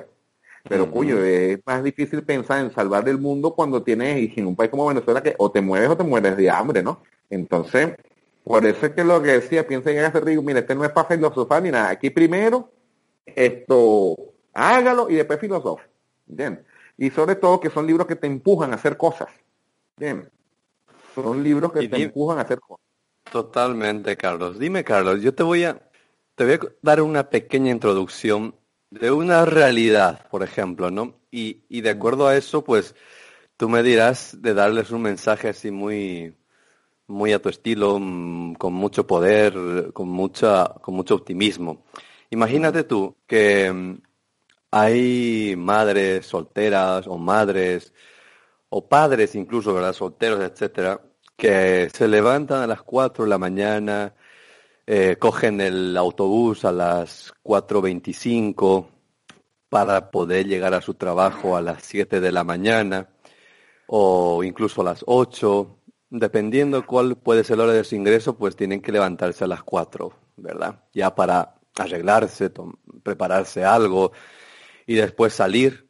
Pero no hablamos de, de esa infraestructura de, transporte eh, tipo Estados Unidos, Canadá o, países europeos. Hablamos de, países que, no hay un metro o que el transporte no es lo suficientemente avanzado. Hablamos de tomar un, autobús, o sea, un autobús que, que a las 4.25 está ahí y, y si no lo toma a las 4.25, pues tiene que esperar hasta las 6 de la mañana. Entonces, esa persona se levanta a las 4, una madre soltera de 25, 24, 23 años, joven, que, llega a su trabajo, marca y pasa 10 horas, 10 horas de su vida en ese trabajo. Sale a las, entre las 6, 7 u 8 de la noche, vuelve a tomar ese colectivo, ¿verdad? Para llegar a su casa entre las 9, 10 y 11 de la noche. Tiene dos niños o niñas, Pero cuando llega la madre o el padre, los chicos ya están dormidos. Llegan a la casa, los niños están dormidos, tienen que acostarse, de repente comer algo, o solamente si no tienen algo, por lo menos agua, y volver a levantarse a las 4 de la mañana para seguir la misma rutina todos los días. Es un trabajo paupérrimo, un trabajo mal pagado, un trabajo donde no hay motivación para levantarse y decir qué lindo día es hoy. Y viven así, aplazando y postergando sus sueños un año tras año. Sí, me gustaría tener otro trabajo, me gustaría tener otros ingresos, me gustaría tener otra vida, pero no se animan a pasar de ese paso de decir, quiero esta mejor vida, ya no quiero un trabajo donde tenga que levantarme pensando que la vida no vale nada, perdiéndome, perdiéndome años valiosos de mis hijos, de mi marido, de mi esposa, lo que sea. ¿Qué le dirías a esas personas? Ok, fíjate tú. Primero que me estás echando el cuento y, estoy visualizando el tema, es fuerte, es fuerte, ¿ok? Situaciones así la veo yo aquí también, no te creas. Porque aquí el sistema de transporte, aunque está bastante destruido, y estamos hablando de gente que se va a trabajar y caminan 6, 7 kilómetros, para que tengas una idea. A las la mañana, con todos los peligros que indica, ¿no? ¿Qué le diría yo a una persona así? Lo primero, dos palabras claves. Agradecer y vamos a cambiar una palabra que dijiste, que es querer. ¿Ok? Agradecer que cada día es una nueva oportunidad. Cada día es una nueva oportunidad. Hay un mantra. Tú sabes que yo siempre me diseño mis propios audios y me hago mis propias cosas, ¿no? Y hay una cosa que a mí me gusta, le, quiero regalar hoy a la gente y que reflexionen sobre esto. Es una cosa que yo reflexioné. Y mi mantra dice así, aunque en apariencia nada pase, los milagros ocurren todos los días, en todas partes y en todo momento. Y a mí me toca, te lo repito, aunque en apariencia nada pase, los milagros ocurren todos los días, en todas partes y en todo momento. ¿Ok? Wow. La vida te puede cambiar en el momento que tú menos lo esperas, para bien. La palabra que te dije, vamos a cambiar, no es yo quiero tener otra vida. No, es yo decido tener otra vida. El querer deja las posibilidades, ¿no? Mm, yo deseo, me gustaría. Eso es tal vez sí, tal vez no. En cambio, cuando digo yo decido. ¿Okay? Una cosa que a mí me ayudó mucho en mis momentos, digamos, más complejos era buscar mucho material de empoderamiento. Por ejemplo, en YouTube hay muchísimas cosas que hago yo usualmente. Me busco alguna vaina que me interesa, me la descargo en MP3 y me la pongo en el reproductor o en el móvil o lo que sea. Y estoy todo día, dale que te pego, dale que te pego. La, la vida de uno termina siendo lo que uno cree porque lo que tú crees es lo que creas. Entonces, si tú estás consciente, estás todo el día en el lamento de que, coño, nadie dice que sea fácil. y, ahorita te voy a tirar, eh, eh, estamos hablando aquí a nivel básico, porque ya te voy a tirar lo que es el nivel pro de la cosa. Adelante. todo tiene... Sí, sí, entonces fíjate. Primero, lo primero que hay que entender es esto, cada día es una nueva oportunidad. Cada día más de amor, es en el caso, por ejemplo, de la, ponte tú una persona, una mujer que tenga sus hijos, de repente una persona que va a tener pareja no sabe si amor en el camionetica o se le fue la camionetica y esperándole llega el amor de su vida. Uno no sabe cómo funcionan las cosas. Uno no sabe cómo funcionan las cosas. O de repente le dejó el autobús y conoció a una persona y consiguió otro trabajo por medio de. Uno nunca sabe cómo funcionan las cosas. Yo sé que no es fácil. Yo sé que no es fácil que requiere trabajo y tú no vas a tumbar en una semana, en un mes, una programación de años, ¿no? De años y aparte cuando estás bombardeado por 10.000 vainas, publicidades y cosas que, te, que, no te ayudan. A mí me ayudó muchísimo allá, sobre todo en España, en la época, no sé si tú te acuerdas, que yo estuve que yo no veía televisión. Yo no sabía nada de política. Además, yo me acuerdo que cuando estalló el volcán ese de, Islandia, como que fue, que estuvo media Europa sin vuelo. Sí, sí, sí. Esto, yo, me enteré como a los tres días y, y Baraja tenía cuatro días que no trabajaba. ¿Entiendes? Porque no entraba ni en el Facebook, porque todo el mundo hablaba de todo y yo, yo, me desconecté de las noticias. Eh, eh, eh, es sano, es sano desconectarse totalmente de la cosa. ¿Entiendes? Cuando había huelga de metro, yo me enteraba porque, coño, coño llegaba y estaba el metro cerrado. Porque, y, la cosa tenía 15 días advirtiéndose, pero yo no veía noticias. Y, eso, es, lo que más o menos comentabas al principio, el, tema de la dieta mental, ¿verdad? O sea, hacer cosas... mira, la dieta mental es complejo. Y te vuelvo y repito, no es que no te van a llegar eh, eh, eh, ideas, vamos a, etiquetarlas entre comillas como negativas, ¿no? Sino te van a llegar, pero no, puedes darle fuerza. Ah, ya está, gran cosa. Y sigues a lo tuyo. ¿Ok? Fíjate, y todo. Y fíjate que te está hablando, como te decía, a, a nivel básico, y vamos a tocar lo otro. Pero primero, agradecer que cada día es una oportunidad. ¿Entiendes? Y tener fe en la vida. Tener fe en la vida. Entender que somos creadores de nuestro, de nuestro, de nuestra realidad, de lo que nos gusta y de lo que no nos gusta también. Y la única manera de crear una realidad diferente a la que tenemos, ¿ok? Eh, cambiando la forma de ver cómo, o sea, cómo vemos las cosas, porque las cosas cambian. Ejemplo, en el caso de esa persona que va a trabajar todos los días y tal, y va con esa, ¿qué pasaría si empieza a ir a trabajar desde el agradecimiento y con la ilusión? Hasta, agradecimiento. Sí, agradecimiento. Primero agradecer, coño, mira, hay un nuevo día. Oye, que el trabajo esté, está complejo, pues hay gente que no tiene. Agradezco esto. Y son pequeños pasos, y si son pequeños pasos, y son pequeños pasos.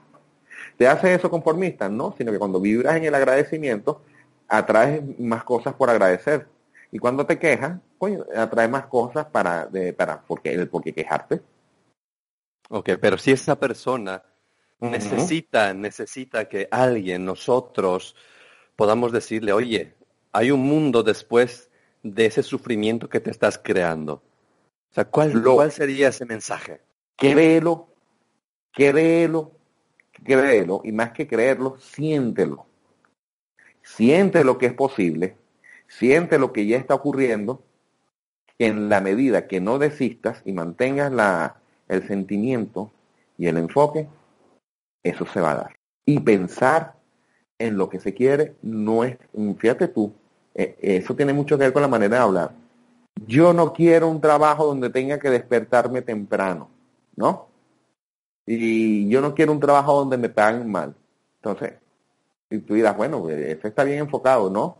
El, el enfoque correcto sería, quiero un trabajo, un trabajo no, fíjate tú, hasta eso está mal, quiero un empleo. Pues cuando tú no tienes trabajo, estás pasando trabajo. Trabajo y empleo no es lo mismo, ¿ok? Fíjate tú, yo no diría, yo no quiero un trabajo donde me tenga que despertar temprano y yo no quiero un trabajo donde me paguen mal. No, yo deseo, yo prefiero un trabajo donde me pueda despertar más tarde y me dé tiempo para compartir con mi familia. Yo deseo un trabajo que esté bien remunerado. Porque entonces ahí hay que entender una cosa. Por ejemplo, mm, ahorita que estás, por ejemplo, en Paraguay y yo asumo que eh, esa situación que me describe debe ser algo muy común en Paraguay, ¿no? Entonces yo le, yo le diría a la persona, ¿y todas las personas, todas las mujeres de Paraguay están en esa situación? ¿Verdad que no? ¿Verdad que hay quien tiene un empleo bien remunerado y con tiempo para los hijos? ¿Verdad que eso existe? Claro que sí.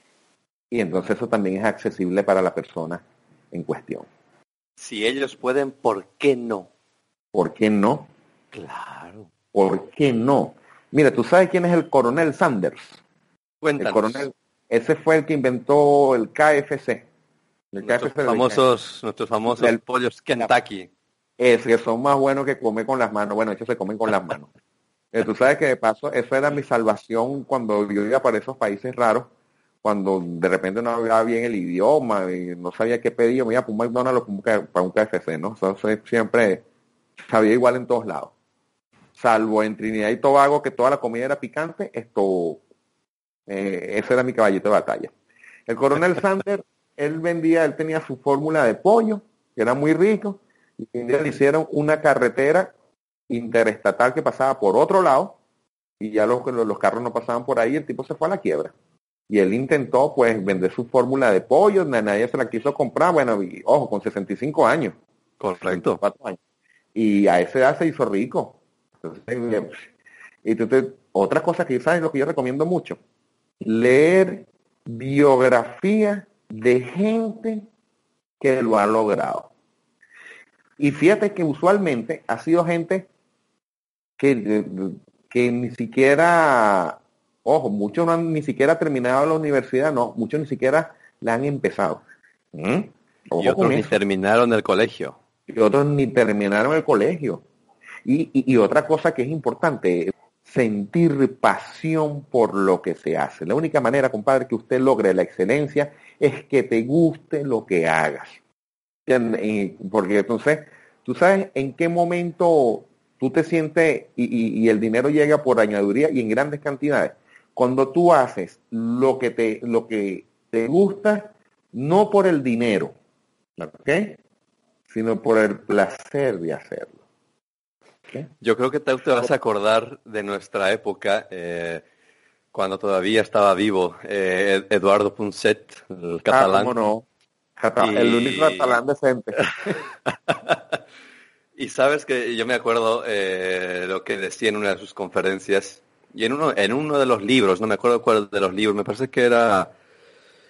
Eh, a ver, ¿cuál de los libros? Bueno, me, me, voy acordando, pero en una de las entrevistas que le hacía Antonio Damasio que decía, y decía algo tan importante que era, no hay proyecto sin emoción. No, o sea, si, si, tú no te emocionas, si tú no amas, si tú no te apasionas, si a ti, si tú no estás enamorado de tu proyecto, olvídate, te vas a ir a la quiebra. Así es. Así es. Porque fíjate tú, porque cuando, cuando tú te enamoras haces cosas de calidad. Claro. Y te, y te explico, y la calidad siempre hay quien la pague. Otra cosa que la gente no termina de entender, la calidad siempre hay quien la pague. Fíjate tú, el, el, tema de Internet, por ejemplo, la gente que, que sube cualquier cagada de Internet, no, Internet es un otro mundo. Tú no sabes cuándo un escrito tuyo puede llegar a alguien y le das la pata a la lata un dibujo que hagas, una foto que hagas, un video que hagas, no, lo sabes. ¿Entiendes? Pero si tú lo haces con calidad, con pasión. Ahora, si lo haces desde la cosa estrictamente económica, eh, la motivación no puede ser el dinero, pero el, dinero llega solo. Y ahorita que dijiste a Eduardo Punset, eh, él tiene una hija que se llama Elsa Punset, que, tiene unos, que tiene unos libros muy buenos. Hay uno que creo que es de ella, se llama Una mochila para el universo eh, que tiene, ella está bien metida en este mundo del, del tema de, lo, de, lo, de los deseos. Y fíjate tú, hablando de, de, recomendaciones, ¿no? A mí me gusta la gente que habla como yo, así, todo llano, todo, todo, todo llano. Hay una tipa, coño, que a mí me, me, me da una nota, una tipa que se llama Alicia Sánchez, catalana también, por cierto, qué curiosidad.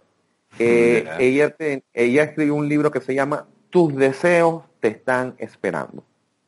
Entonces es una tipa que habla así como yo, de aquella vaina académica, no, ella habla así, mira chicos, a mí esto me funcionó. Y entonces para mí es uno de los mejores libros que he leído desde el punto de vista de la visualización creativa.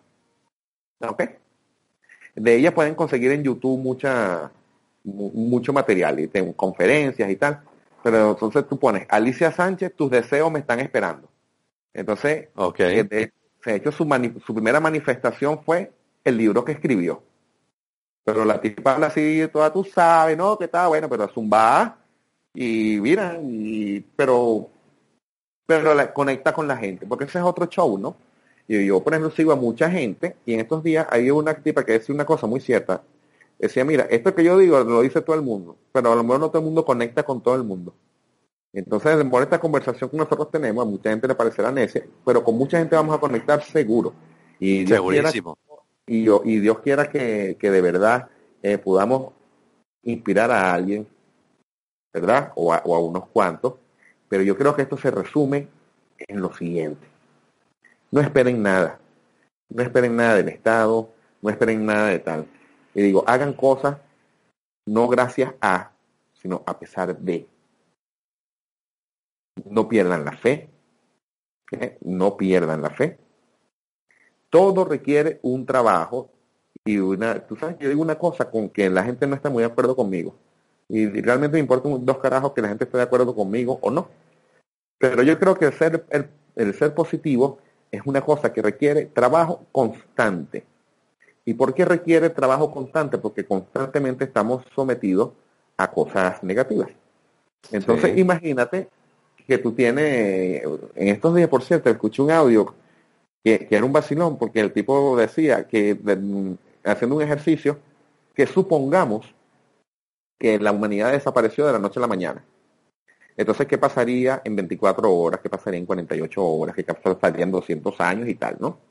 Y hay sí. una cosa que yo, que yo no sabía, y es que el, el, metro de Nueva York se inunda. Entonces, él tiene, él, él no está mojado porque bombean 200 mil litros de agua diarios. ¿Ok?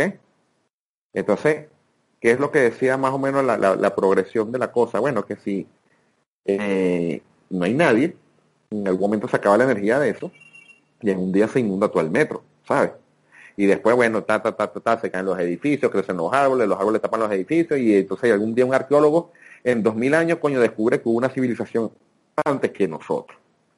Ese ejemplo del metro de Nueva York es como el ejemplo de la, de, del ser positivo. Si tú no estás trabajando constantemente, para tú mantenerte positivo tienes que estar constantemente en una revisión de tus pensamientos. Y, y es más sencillo de lo que se imagina uno, porque lo jodido es quitarse la parte del juicio, ¿no? Esto es bueno o esto es malo, ¿no? Ahora bien, si nosotros no estamos constantemente en, o, o el desapego es otra cosa que, que nos ayuda mucho, ¿no? Si, si, nosotros tenemos mucho apego a las cosas y estamos con un constante juicio, es más fácil caer en lo negativo. Correcto. ¿Okay? Entonces, del mismo modo que si en el metro de Nueva York tú no, no, no, no le sacas el agua, en un día eso se inunda. Del mismo modo pasa con nuestro positivismo. Si no lo estamos trabajando constantemente, la ola nos baña. La ola nos baña. ¿Okay? El, el, o verlo así, un avión va volando. El avión va volando, pero bueno, digamos que tú tienes la posibilidad de ir echando gasolina en el aire. ¿Ok? Ajá, entonces, pero ¿qué es lo que pasa? Que si en el momento que les echa gasolina, ese avión se cae. Porque yo, yo creo que nosotros, yo creo que nosotros, no es que somos así, sino por el sistema en el que estamos inmersos, tenemos tendencia a la negatividad. Ah, pero ¿qué es lo que hacemos? Los positivistas estamos constantemente sacando el agua del metro de Nueva York y echándole a gasolina al avión en el aire. Pero en el día que, mira, que no le saquen el agua y la, po, ese día, y créeme una cosa, la carga a la que estamos sometidos, y más en tiempo de pandemia y todo este tipo de cosas, esto, esta ha sido una gran experiencia, una gran enseñanza que la gente no termina de, de entender ni de aprender. ¿Mm? Pues esta ha sido una, una, oportunidad maravillosa de silencio, de reencuentro en familia, de, de tantas cosas que, que, que realmente, si de a mí me preguntas, realmente creo que la gente no ha aprendido nada. Es igual que, que para el caso de Venezuela con estos bestias después de 20 años. Dice, no, Guillo, hay una gran lección que aprender, sí, sí, sí, sí, sí la hay, pero realmente yo creo que aquí la gente no ha aprendido nada, es mi opinión. ¿Ok? Eh, yo creo que la gente, como decía yo, no, que el venezolano no era así. Le digo, no, yo creo que no es que no éramos así, sino que, digamos, de repente un poco más egoísta, un poco más, sino que como teníamos real, pues nunca vimos la necesidad, entonces no entendíamos, ¿entiendes? Entonces yo creo que la persona que antes era solidaria, ahora es más solidaria, ¿entiendes? Pero la persona que ahorita es egoísta es porque siempre esto era una persona egoísta, pero antes nadie necesitó de él. Y volvemos a lo que decía Jay Salen. Las circunstancias no hacen al hombre, lo revelan. Totalmente, totalmente. Y a partir de ahí, Carlos, eh, yo creo que muchas las, las personas, cuando yo te hacía la, la, la imaginaria de, de, una realidad que, vive uh -huh. mucha gente, pero yo creo que es una realidad que no solamente se vive en Paraguay específicamente, donde actualmente resido, uh -huh. sino se vive en muchos países de América Latina. tener que tomar un, un autobús, un medio de transporte a, a, muy tempranas horas de la mañana, ¿no? Sino estar en un lugar donde, donde realmente no aman lo que están haciendo. Donde están en un lugar donde lo hacen por necesidad, porque nadie les dijo que podían hacer algo diferente con sus vidas, con sus habilidades, porque y eso es lo que yo quiero rescatar de lo que tú comentaste en una de nuestras etapas. O sea, no todos y eso, y eso, es, eso es muy importante que, que, se lo graben para que no haya frustraciones por delante. O sea, no todos tenemos las capacidades o habilidades que quisiéramos tener o, o esas habilidades o capacidades que tienen otras personas. A lo mejor yo soy muy bueno escribiendo, a lo mejor yo soy muy bueno jugando, o a lo mejor yo soy muy bien, muy bueno eh, eh, en oratoria, o, a lo mejor yo soy muy bueno, no sé, construyendo algo con artefactos de, tecnología, ¿verdad? Pero, pero el no, el no tener esa capacidad que puede tener Carlos o que puede tener otra persona no nos hace incompetentes para poder realizar aquello que realmente queremos, porque hay muchas personas, Carlos, que quieren, no sé, que tienen habilidades, no sé, para vender, no sé, que, que tú les pones, no sé, una, una taza eh, muy, muy, no sé, eh, sucia o, lo que sea, y la ven como una taza vintage. Tú, sabes, que es una cosa tan, tan, tan loca, que hay una cosa que, que decía, mira, en estos días hay un audio que les voy a recomendar mucho. Eh, lo pueden conseguir en YouTube. Se llama El secreto más raro, ¿no? Y entonces... El, secreto más raro. El secreto más raro. Entonces el tipo hablando, empiezan, que le, entrevistaron a un premio Nobel y le preguntan, doctor, ¿cuál es el, el, el, el ¿cómo se dice? El, digamos, el fallo más grande del hombre actual, ¿no? Y el sabio después de un tiempo respondió que el hombre actual no piensa, ¿no? Entonces, coño, por ahí arranca el, el discurso, ¿no? Entonces un audio que dura, no sé cómo son 30, 45 minutos, pero búscalo, se llama El secreto más raro de Earl no sé qué tal. Bueno, lo cierto es que entender, fíjate tú cómo la carga política del tema, que, que, está mezclado, ¿no? Como dices tú, no todo el mundo tiene las mismas habilidades, pero por ejemplo, hay quien toda la vida ha sido obrero y es feliz siéndolo. Ojo, hay gente que es feliz y Amor te dice, mira, te voy, te voy a pagar la, carrera de ingeniería. Y, Coño, no, déjame aquí donde estoy. Porque no quiere salir de su área cómoda. También eso es válido. ¿Entiendes? El problema es que antes ese obrero era feliz consciente con su broma, pero, pero no era envidioso, que es lo que estos carajos siembran. La envidia. ¿Entiendes? Entonces, más que la gente, y esto, esto sí es importante, esto es importante que la gente, yo se lo voy a decir no es que lo oigan, es que lo integren. Más puede el que es constante que el que es inteligente. Imagínate. Porque hay demasiados genios pelando bolas, porque los hay, y demasiados tipos que no son tan genios, pero son constantes. Son constantes, son constantes. Yo la vida, el genio, yo siempre, claro, ya genio y constancia, eso no, no lo mata a nadie. Es como decían en, Venezuela, chequera mata a galán, ¿no? Y coño, sí, pero a galán con chequera no lo mata nadie, ¿no? Esto es lo mismo, ¿no? O sea, o sea yo, si tú me das a elegir, claro, que sería lo, lo, lo, lo, óptimo? Genialidad con constancia, coño, eh, eh, eres, ahí que te consigues a un Mark Zuckerberg, me explico, a un Bill Gates, y ahí te consigues, pues fíjate tú, Bill Gates, Mark Zuckerberg, fueron carajos que empezaron la universidad y no la terminaron. Por cierto que Bill Gates esto tiene una frase muy buena que dice, no, eh, en Microsoft hay unos ingenieros muy buenos que fueron mis compañeros de estudio y hoy trabajan para mí. ah, fíjate tú, entonces claro, ahí hay un tema de genialidad y hay un tema de, de constancia. Pero también te puedes poner ejemplo como el del tipo de la receta al pollo del general Sanders. Coño, que el tipo no era, no tenía un coeficiente de Zuckerberg ni de, ni de Bill Gates, ¿entiendes? Pero simplemente era constante porque el, bueno, ya parece que ya meterse con Edison ella, y la N de la bombilla ya es meterse en Honduras, porque se dice un timador. El tipo de la película era Nikola Tesla, ¿no? Pero, pero sí es verdad que para la, fabricación de la bombilla, ¿cuántos intentos hubo? El problema no es cuántas veces te has caído. Tú te puedes caer diez mil veces, o te puedes caer cien. Pero yo me puedo caer un millón de veces, pero si me levanté un millón una, gané. Como tú te caíste diez veces y no te paraste y ya está. Hay esa, la, esa frase también que decía Thomas Edison, ¿no? Yo pueden decir todo lo que quieran de mí, decía. Fracasé más de mil veces, sí, pero ahora sé, o sea, mil procedimientos que no debo hacer para llegar. Es así. Ahora, que, prueba error, prueba error. Claro. Quiere decir esto, quiere decir esto, que te mantienes positivo y tal, y le echas bola y todo te va a salir bien. No. ¿Entiendes? Pero las posibilidades son mayores y cada vez vas a estar más cerca de encender el bombillo.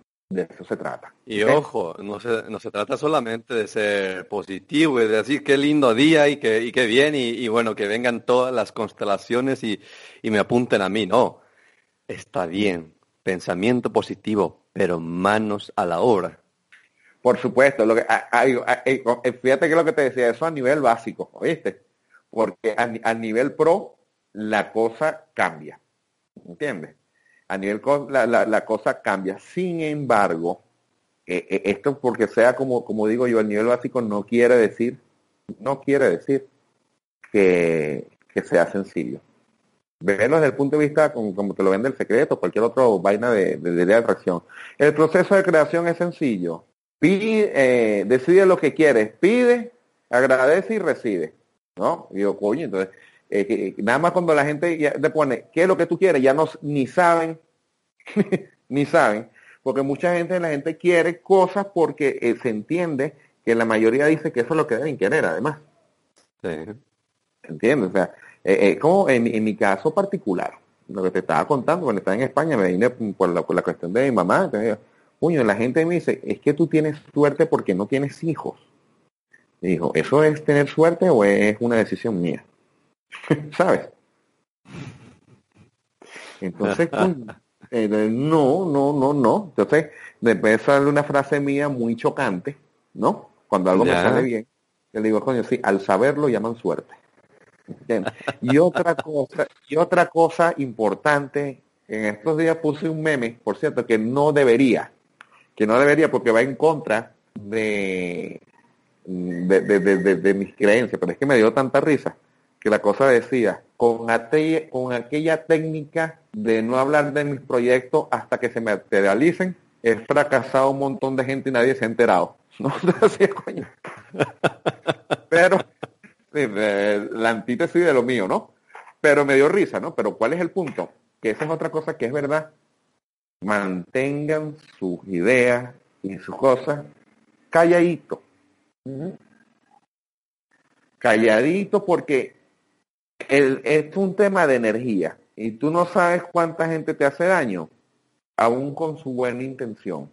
Yo no es que quiero que, no te vayas del país, ¿no? Porque, porque quiero que te vaya mal. No, sino que es que yo tengo un primo que se fue y el tipo era ingeniero está lavando poseta. Eso fue su suerte. No tienes que ser la tuya.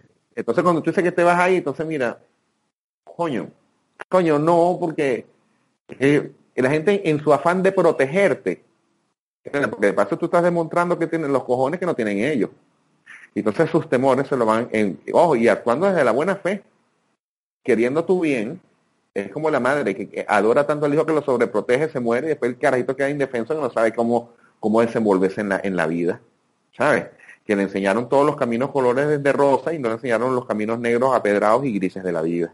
¿Mm? Entonces más o menos lo mismo. Entonces, todos sus proyecticos y todas sus cosas, manténgalo en silencio, manténgalo en silencio y no lo hable con nadie, salvo con alguna persona que le pueda aportar un valor adicional. Adicional a la cosa. Entonces, deciden lo que quieren. Entonces, y el ejemplo que te puse del, del trabajo, yo creo que ese es perfectamente válido. Yo no quiero un trabajo que me pague, yo no quiero un trabajo que me pague mal. Ah, entonces yo quiero un trabajo que me pague bien. Entonces, enfocarnos en lo que realmente queremos. Ah, que yo no quiero un trabajo que me tenga que esperar, despertar a las 5 de la mañana. Quiero un trabajo que, que, disponga de tiempo. Enfocarse en lo que se quiere que siempre está al otro lado de lo que no quiere. Ah, que yo no quiero estar solo. Entonces diga, yo quiero una pareja, pero no diga, yo no quiero estar solo. Bueno, que es lo mismo, no es lo mismo. Porque si fuese lo mismo, la realidad del mundo fuese otra. ¿Entiendes? Entonces, ¿de qué se trata? De enfocarte en lo que exactamente quieres y no, y desechar lo otro. Entender eso. Entender que las personas son reflejos que nos vienen a mostrar nuestro lado no trabajado. Entender que cuando nosotros cambiamos la visión sobre la cosa, cambiamos nuestra visión sobre la persona, tanto la persona como la cosa cambia por defecto. Pero no es que tú vas a cambiar la visión para que la cosa cambie o para que la persona cambie, porque no, no es una cosa genuina, porque realmente tú lo que quieres es el cambio en la persona o en la situación. Y el cambio tiene que venir sobre ti, que es lo que se va a ver reflejado en las otras dos áreas. Mm, creo que quedó claro, ¿no? Creo que las personas ah, llegan a un punto y un momento en que se hacen partícipes de la realidad, muy bien, pero muchas veces se desentienden de la realidad por algún fracaso o por algún por alguna mala experiencia. ¿Tú sabes por qué, Magno? Porque queremos resultados inmediatos. Entonces resulta que yo, agarro y escribo una semana de afirmación y como la vaina no funcionó, ah, ya, me cansé, eso es mentira. Y ahí viene la parte que dijiste, seamos constantes. Seamos constantes. Y allí, y allí es justamente, pero yo te hablo desde mi praxis porque yo mismo he caído en esos errores. Lo que pasa es que yo a cada vaina le voy buscando el, la solución. Y ahí fue donde se me ocurrió pues ese mantra maravilloso. Porque de paso, cuando, esa es otra técnica, cuando tú veas que tus afirmaciones son difíciles de creer para ti, ahí tienes dos opciones. Hay un libro que por cierto que se llama Cómo resolver para siempre sus problemas de dinero. Ese es un libro, para mí, el mejor libro que se ha escrito sobre las afirmaciones. Como digo yo, ese es un, un, buen libro con un mal título, ¿no? porque realmente eh, eh, eh, funciona para todo, pero ellos lo enfocaron, entre comillas, desde el dinero porque te ponen suficientes ejemplos de otras áreas, ¿no? Me imagino que se vio un tema de marketing que porque, coño, ya, ya, el título vende, ¿no? Pero entonces él dice que cuando tú dices algo así, entonces que empieza una, por ejemplo, yo soy rico y abundante, yo soy rico y abundante, entonces entonces empieza el, el, el, el, el otro lado de la mente y dice, que rico y abundante si no tienes ni para comer, ¿no? y yo soy rico y abundante. Entonces yo soy rico y abundante. Según la teoría del, libro, de tan, eh, eh, está ese juego de tenis, ¿no? Esa idea que va y viene, de un lado para la cancha, que sí, que no, que sí, que no, hasta que con persistencia tú terminas creyéndolo y cuando lo empiezas a creer es cuando lo empiezas a crear y es cuando ocurre el milagro. Esa es la tesis que yo, que yo, en la que yo creo. Nuestra amiga Marina, tan bella, nuestra coach, nos diría que eso no es así, ¿no? ella te diría que cuando tú más bien estás en ese debate, estás reafirmando más bien la idea de la pobreza, porque sabes que eso no es así. Lo cual también tiene sentido, pero precisamente eso es lo que te hace es el juego de tenis, la pelota para allá y para acá más largo, ¿entiendes? Pero al final la pelota tiene que quedar de tu lado. Esa es mi apuesta. Sin embargo, está el punto medio. ¿Y cuál es el punto medio? Bueno, una cosa que el, subconsciente no pueda decir, eso no es así porque no tiene manera de comprobarlo. Cuando yo digo que los milagros ocurren todos los días, en todas partes y en todo momento, es que es así. Nosotros tenemos ahorita hablando, según esto, dos horas 15 minutos. En dos horas 15 minutos, y la gente que nos esté escuchando dirá que se haya calado nuestro pequeño show, Ustedes no se han puesto a pensar que indistintamente en el sitio, en el país que usted se encuentre, en dos horas 15 minutos, ha nacido vida en el planeta. En dos horas 15 minutos ha muerto gente. En dos horas 15 minutos, entre los 7.500 millones de personas que somos, hay gente que ha tomado la mejor decisión de su vida. Hay gente que ha tomado la peor decisión de su vida. Hay gente que está peleando, hay gente que está haciendo el amor en estas horas 15 minutos. Usted no lo ve, pero, no tiene está pasando. pero está pasando. Y es, yo creo que es esa, esa forma de que, de que las personas empiecen a visualizar lo que sí existe más allá de lo que están viviendo en este preciso momento. Porque, ¿sabes, Carlos? El problema es, disculpa que te interrumpa, amigo mío, es que ahí se mete Porque es que yo, yo, yo, yo quiero saber, o sea, esto es sencillo, usted tiene que saber el qué. Y eso te lo dicen desde, la, desde los metafísicos, de los de atracción, desde, desde cualquier rama. Es el qué el cómo no es tu problema. Tu problema es pedir y quítate el medio. Deje de joder, échese por un lado. El problema es que nosotros queremos el qué y el cómo además. Y el cuándo. Pero sabes, Carlos, hay algo tan importante que yo quiero rescatar de, de este programa. Es que justamente yo veía toda esa carencia, esa, esa esa falta de ilusión, de esperanza por, por conseguir más cosas, que, que, los chicos jóvenes digan, ahí hay algo, o sea, hay cosas por hacer, hay batallas que se pueden ganar. Por eso es que yo quiero invitados de otros países, ¿verdad? Eh, para que transmitan realidades diferentes, porque no quiero que las personas piensen que solamente el país donde vivimos o residimos es el país que existe, sino no, hay más países, hay, mundo por vivir, hay, hay culturas por conocer, hay inclusive, personas, inclusive, circunstancias, vicisitudes. Mira, la gente tiene que entender que aún el país donde estés y aún por jodido que estés donde estés, puedes hacer cosas. Exacto puedes hacer cosas, porque ese, ese es el otro problema, que el trabajo siempre tiene que ser personal, porque si usted agarra y está en un país mm, X, llámese Venezuela, que ahorita está jodido, o, Bolivia, o qué sé yo, Argentina, y se va para Europa pensando que allá le va a ir mejor, necesariamente no es así. Es más, probablemente no sea así. No es porque no se pueda, ¿entiendes? Porque tu mentalidad y tu, tu criterio y tu vaina de pobreza esto te la vas a llevar para donde vayas, como dices tú, tu energía, tu enfoque, tu paradigma, te lo vas a llevar a donde vayas. Ese es como el cuento del tipo que le decía a la, a la, a la chimenea en, el invierno. Pero enciéndate y después que te enciendas yo te voy a alimentar con fuego. No, papi, no. Bien. O sea, tu mejor herramienta son tus ganas, es tu conexión contigo mismo, es entender que por positivo que sea, te van a pasar cosas. Es tener la responsabilidad de entender que esas cosas buenas y las cosas malas que te pasen también son creación tuya. Pero eso te pone en un estado de responsabilidad personal que la gente no lo quiere, porque es más fácil echarle la culpa al Estado, echarle la culpa al cabrón de mi marido, y es mejor echarle la culpa al explotador de mi, de mi trabajo. Pero ese Estado, ese cabrón de tu marido y ese explotador de tu trabajo es creación tuya.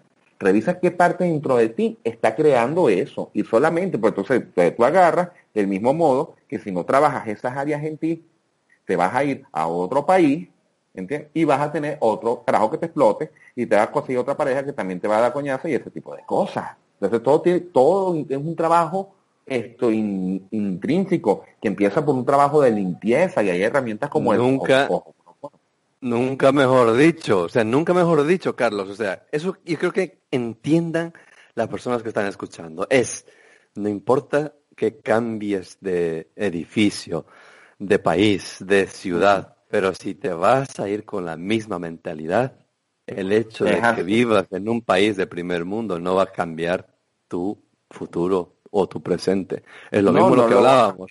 No importa si cambias de marido o de esposa, si vas a tener las mismas actitudes, los mismos comportamientos, vas a volver al mismo origen de lo que hoy eres. Así es. Mira, tú puedes agarrar, y me vas a disculpar este ejemplo que a lo mejor es un poco fuerte, ¿no? tú puedes agarrar una plasta de mierda, una plasta de mierda y le echas colonia, una colonia cara, pero esa vaina va a seguir siendo una mierda, con olor a Chanel. Pero cuando se evapore el alcohol, cuando se evapora el alcohol, que es cuando pasa el romanticismo de que ya llegue al aeropuerto a mi nuevo país, esa mierda sigue estando ahí. ¿Sí o no? Definitivamente, no, y es que es así. Y es que es así, Carlos, es que es así. de todas maneras... Tu miseria no, eh, digo, la puedes lograr no gracias a, sino a pesar de. Ese es el resumen de esto. Me encanta, me encanta, Carlos. Y yo qué, qué puedo decirte, Carlos, yo quiero agradecerte enormemente el tiempo que te has tomado para poder estar presente en este programa. Como te dije, como te dije, este programa tiene esa finalidad eh, y ese objetivo que las personas jóvenes o no jóvenes, pero que sientan que algún momento tienen pasión por algo, pero por miedo o por otro factor no han podido hacerlo, que escuchen experiencias de personas de diferentes culturas, de diferentes países, de diferentes acentos, de diferentes modismos incluso, que las realidades no son ni muy diferentes ni muy iguales, sino que, que, que, esas situaciones las generamos y las construimos. Y por eso yo te agradezco, Carlos, yo te agradezco por, por este tiempo infinito. Sé que puedo contar contigo en muchas ocasiones, eh, lo que hemos vivido, lo que hemos pasado, situaciones no iguales, pero muy similares. Así es, así es, pero te digo, pero aquí estamos y yo digo, yo, más bien te estoy yo agradecido, ¿no? Te voy a explicar también por qué, porque todo ocurre por algo, ¿no? Hablando de mi propia experiencia, como te decía, tenía dos semanas eh, un poco desorientado que no le conseguía sentido a nada y en el momento que digo, no, hombre, bueno, ya está, acabó la tontería, vamos a, a, a, hacer el que somos y vamos a, soltar todo el potencial sin miedo. Y sin miedo a nada. Y cuando empiezo a retomar camino, resulta que me contactas para esto. Entonces digo, está bien, entonces eso, es una señal, eso es una señal y me siento bien, ¿no? Me siento bien eh, porque recuerdo las cosas que he hecho, sé que es posible y la gente no me conoce y digo, coño, pero crean, crean, crean, crean que es posible. Y ya para antes de despedirme, digamos que estamos cerrando, les quiero echar un cuento mío. Mira, cuando yo llegué, mira, yo llegué a España en el año 2005, ¿no? Mi primer empleo fue inventariando los equipos informáticos de Vodafone.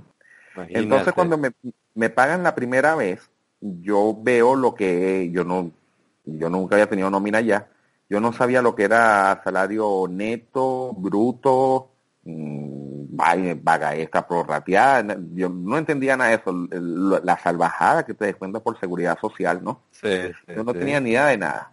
No ganaba mal, pero dije, ok. Entonces, ¿qué hice yo? Me hice un mapa del tesoro, donde yo ganase mucho y trabajara poco, ¿no?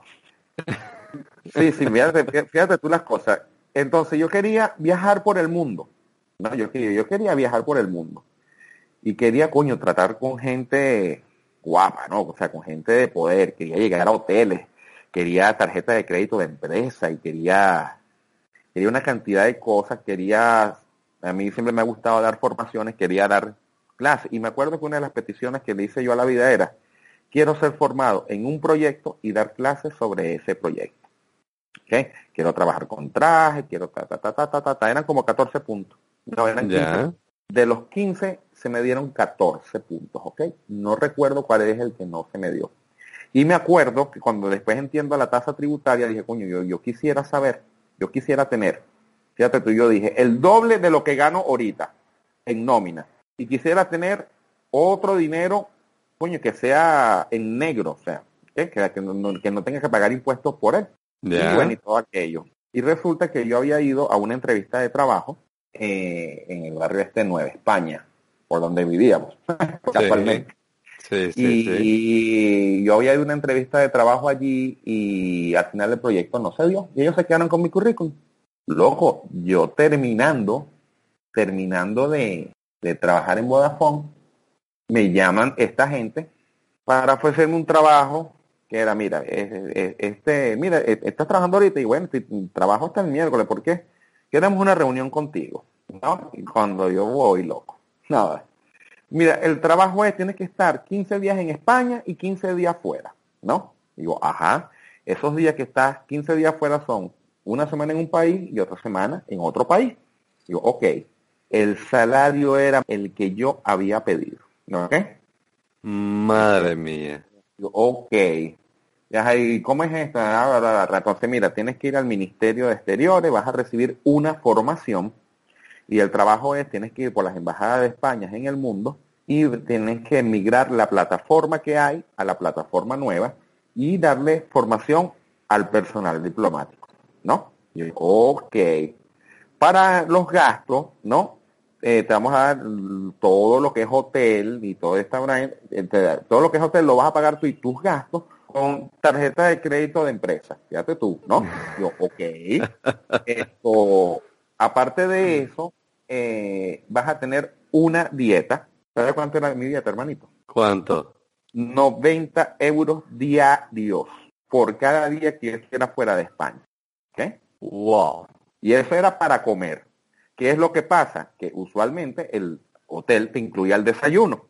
Sí. yo usualmente estaba trabajando y claro, como estábamos con otros españoles, pues nos invitaban los embajadores todo el tiempo a cenar. Entonces, esa es la plata que te quedaba líquida fuera del salario. ¿Qué tal? Imagínate. Eh, el contrato era indefinido. O sea, pero se me dio así, pero de la nada. fue una de las manifestaciones de paso más precisas eh, que yo he tenido. Y cuando yo te digo que yo he pedido cosas locas, es que he tenido cosas locas. Es que he tenido cosas locas y me gusta recordar esto. Me gusta contártelo porque quieres que eres mi, mi, mi, gran amigo, mi hermano, como te siento. Y, oye, y de verdad, digo a la gente, no es hablar de tontería. Crean lo que sí se puede. Crean lo que sí se puede y pueden crear sus circunstancias a pesar de, no gracias a. Y eso es lo que me encanta, Carlos, me encanta, Carlos, me encanta, Carlos, y creo que no hay mejor cierre ni broche de oro que la historia que nos has contado porque lo pediste, estabas preparado, tenías los conocimientos, por lo tanto, nada podía fallar, nada. Nada, nada. Bien, y importante para esto, fíjate tú que eso lo, se me ocurrió a mí estando ya trabajando, ¿no? Y casualmente coincidió aquello de que se terminó uno pues, y yo duré, eh, un viernes y el martes pegué en el otro sitio. ¿Qué te quiero decir con esto? Que lo importante es confiar en que eso va a pasar y el desapego. ¿Qué es el desapego? Es que si no es, si eso no pasa, tu vida no se va a acabar, ¿sabes? Ah, pero eso quiere decir que es que no lo deseo con intensidad. No, simplemente que como tú sabes que eso va a pasar, no tienes que estar, coño. Es como cuando siembras una semilla. Tú siembras una semilla y entonces tú la sembraste hoy, no vas a ir mañana, le echas agua y no vas a ir mañana a escarbarla para ver si ya salió algo. Eso, eso, eso, eso se mueve. Las energías se mueven. Tú siembras la semilla. Mira, el bambú japonés, chico. El bambú japonés tarda, usted siembra el pedacito de bambú, la semilla. Y le estás echando agua y agua y agua y agua y agua y pareciera que ahí no pasa nada. Pero resulta que después el tío cuando sale a la, a la superficie, como a los siete años, alcanza hasta 30 metros de altura en un mes. Imagínate. Cuando en siete años el carajo bambú no ha hecho nada. Dice, no ha hecho nada. No, papito, revisa de ahí para abajo. ¿Cómo crees tú que se sostiene eso para arriba? El hecho que uno no vea, que uno no vea que algo pase, no quiere decir que las cosas no estén pasando. Tú puedes estar sin, al, año 5 viendo bambú, coño, pero este bicho se murió. Pues tú le sigues echando tu agua, ¿sabes? Pero fíjate tú cómo se está generando toda una base que tú no estás viendo y de repente la noche a la mañana 30 metros en un mes. Eso es la fe, saber que algo está ocurriendo. Así no lo veas. Sólido. Sólido. Eh, esa es mi conclusión. Carlos, y para despedirnos de, de esta maravillosa entrevista que estoy seguro que mucha gente nos va a pedir, incluso yo creo que más, más y más de Carlos, porque yo creo que les has hipnotizado a, muchos. Por mí ¿Qué les dirías? Eso les, pregunto a los entrevistados de, otros países, ¿verdad? Eh, para despedirnos, cuéntanos un poquito de, tu querida Venezuela. Más allá de, la corrupción, más allá de, todo lo que está pasando allí, ¿qué podríamos rescatar para que la gente conozca por lo menos un poquito desde tu, desde tu voz, de tus palabras, la, linda Venezuela.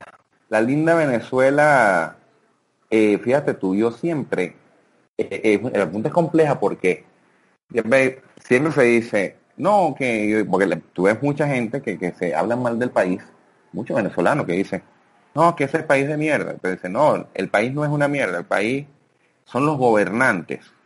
Y yo tengo una tesis sobre eso. Y yo le digo, no, no son los gobernantes, porque un país no es el, su gobierno. Un país es su gente. Un país es su gente. Gente, y debo ser responsable con esto, desde mi, desde mi opinión, no ha aprendido lo que lo que creo que se debió haber aprendido acá, ¿no? Como esto se ha convertido en una guerra de sálvese quien pueda, ¿no? Entonces yo creo que se ha perdido en, en, buena medida aquello de la solidaridad con, con, el de al lado, como quien dice, ¿no? Sin embargo, sin embargo, la gente que ha sido siempre sólida solidaria ahora es mucho más sólida, porque ahora es cuando más se necesita, ¿ok? Yo creo que esto realmente nos ha desenmascarado como... Y entonces, y saldrá más de ahí un venezolano ofendido. Ay, no, no, no, ¿cómo va a decir eso? Y coño, compadre, esto es que quitarte la máscara no, no, no, es, nada malo. simplemente te dice lo que hay, pues, y ya está. Porque estamos en ese juicio de que tenemos que ser patriotas y que tenemos que decir, no, yo digo las cosas como las siento. Sin embargo, ha traído cosas buenas. Y yo te digo una cosa, esto un venezolano que se vaya, o sea, cuando se suelen ir, es gente que suele darle, como decimos aquí, la pata a la lata donde llega. Porque estamos tan acostumbrados al ingenio, ¿no? Al buscarse la vida, como dicen en España, y el vaina, entonces, y hacer las cosas bien, con calidad. Esto, que usualmente somos muy bien recibidos donde, donde vayamos. Aunque también ocurre una cosa interesante, ¿no? Que fíjate tú, en todos los procesos migratorios, y eso lo vas a ver tú en cualquier país. Yo hablo de Venezuela porque lo, fue el proceso que me tocó, pero en cualquier país va a aplicar más o menos lo mismo. Cuando llega una situación que te compromete en el tema del país, los primeros que se van es la gente que tiene dinero. ¿okay? Después se van los que son los profesionales y técnicos y gente de oficio. Y después se va yendo, digamos, el bagazo, por decirlo de alguna manera sonará despectiva, y, pero es así como, como es. Pues. ¿Qué pasa? En, en, España, en los años 80, un, bolívar eran 33 pesetas. La gente prefería tener bolívares que dólares, ¿eh? Para que tengas una idea. Imagínate. Cuando empieza el problema del chavismo, ¿quiénes son los primeros que se van para Los ricos. ¿Qué? Ah, coño, coño, coño, que a los venezolanos, claro, con esa fortuna, fortunas bien, bien ganadas además, ¿ok? Después, los profesionales que son de muy alto nivel en este país. Y, la muestra lo tienes en las empresas de petróleo, que todas las empresas, los venezolanos cuando se fueron de aquí de la petrolera están en las transnacionales de petróleo más vergatarias que hay y las han puesto a valer porque son unos duros en el área de petróleo. Y como eso, en cualquier área, ¿no? Y siempre manejamos unos niveles de, competitividad y excelencia chévere. Y después se va, bueno, el y ya cuando se va yendo el repere se empiezan a ver cosas que antes no se veían. ¿Qué? Había una, yo me acuerdo que en Perú asaltaron una joyería y era un, una cosa de, de un grupo de venezolanos, una cosa que se llamaba el tren de Aragua. Aragua es un estado de Venezuela y el tren de Aragua era como decirte la mafia de allí. Y los tipos se fueron para Perú y atacaron una joyería. Y entonces cuando los agarran, y dicen, bueno, pero ven acá y esta gente cómo entró aquí si se supone que estaban presos, ¿no? Porque esa es otra cosa también que hace mucho lo, eh, los comunistas. De hecho, lo hizo mucho Fidel en su momento. Cuando se fueron los cubanos para, mira, que se quiere que se vaya, ¿no? Eh, entonces le dejaron como que permiso de salida para que se fueran para Estados Unidos.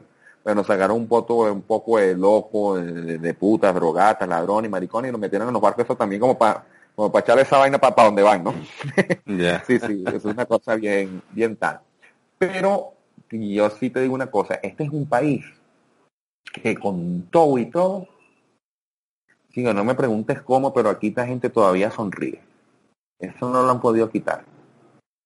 ¿Por qué, coño? Y yo, porque se ha potenciado mucho la cercanía. O sea, porque tú terminas, imagínate tú que vas a echar gasolina y te tarda. Yo, yo, yo tardé seis horas, bueno, y fue, poco. Imagínate tú que estás haciendo una cola para echar gasolina 24 horas. ¿Cómo haces tú para no conocer que tienes al lado? Miren, han salido romances. en la cola del pan. Han salido, ¿sabes? De una cosa... Imagínate. Claro, porque digo, coño, pana, y entonces oye, dame tu teléfono y, quedamos de acuerdo y tal, porque te, te, terminas pues, El venezolano es muy sociable, ¿no? Es muy, muy sociable y eso afortunadamente no, no se ha perdido. ¿Qué pasa también? Pues si te haces una cola a las 4 de la mañana para echar gasolina, entonces automáticamente todos los que están en la fila se cuidan unos a los otros. ¿Entiendes? Aquí ha habido gente que han intentado robar y han de una rumba de palo coñazo, que los han agarrado, los ladrones los ponen desnudos y en plan justicia popular, ¿sabes? Y los amarran un poste y le dan palo y hay. Porque todo el mundo, eso sí, se protegen, se protegen.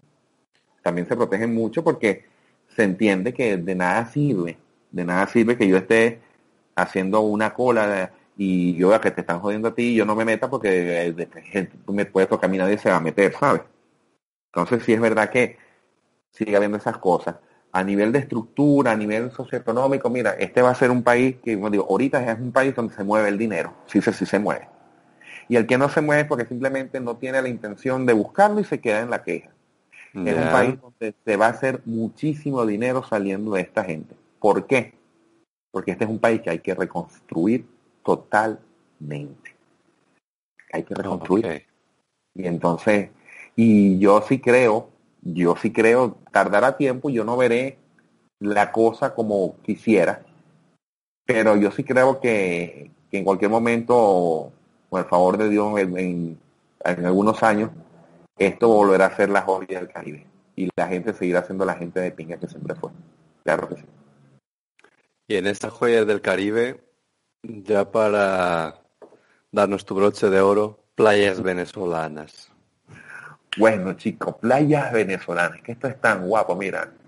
Hay una cosa que es interesante.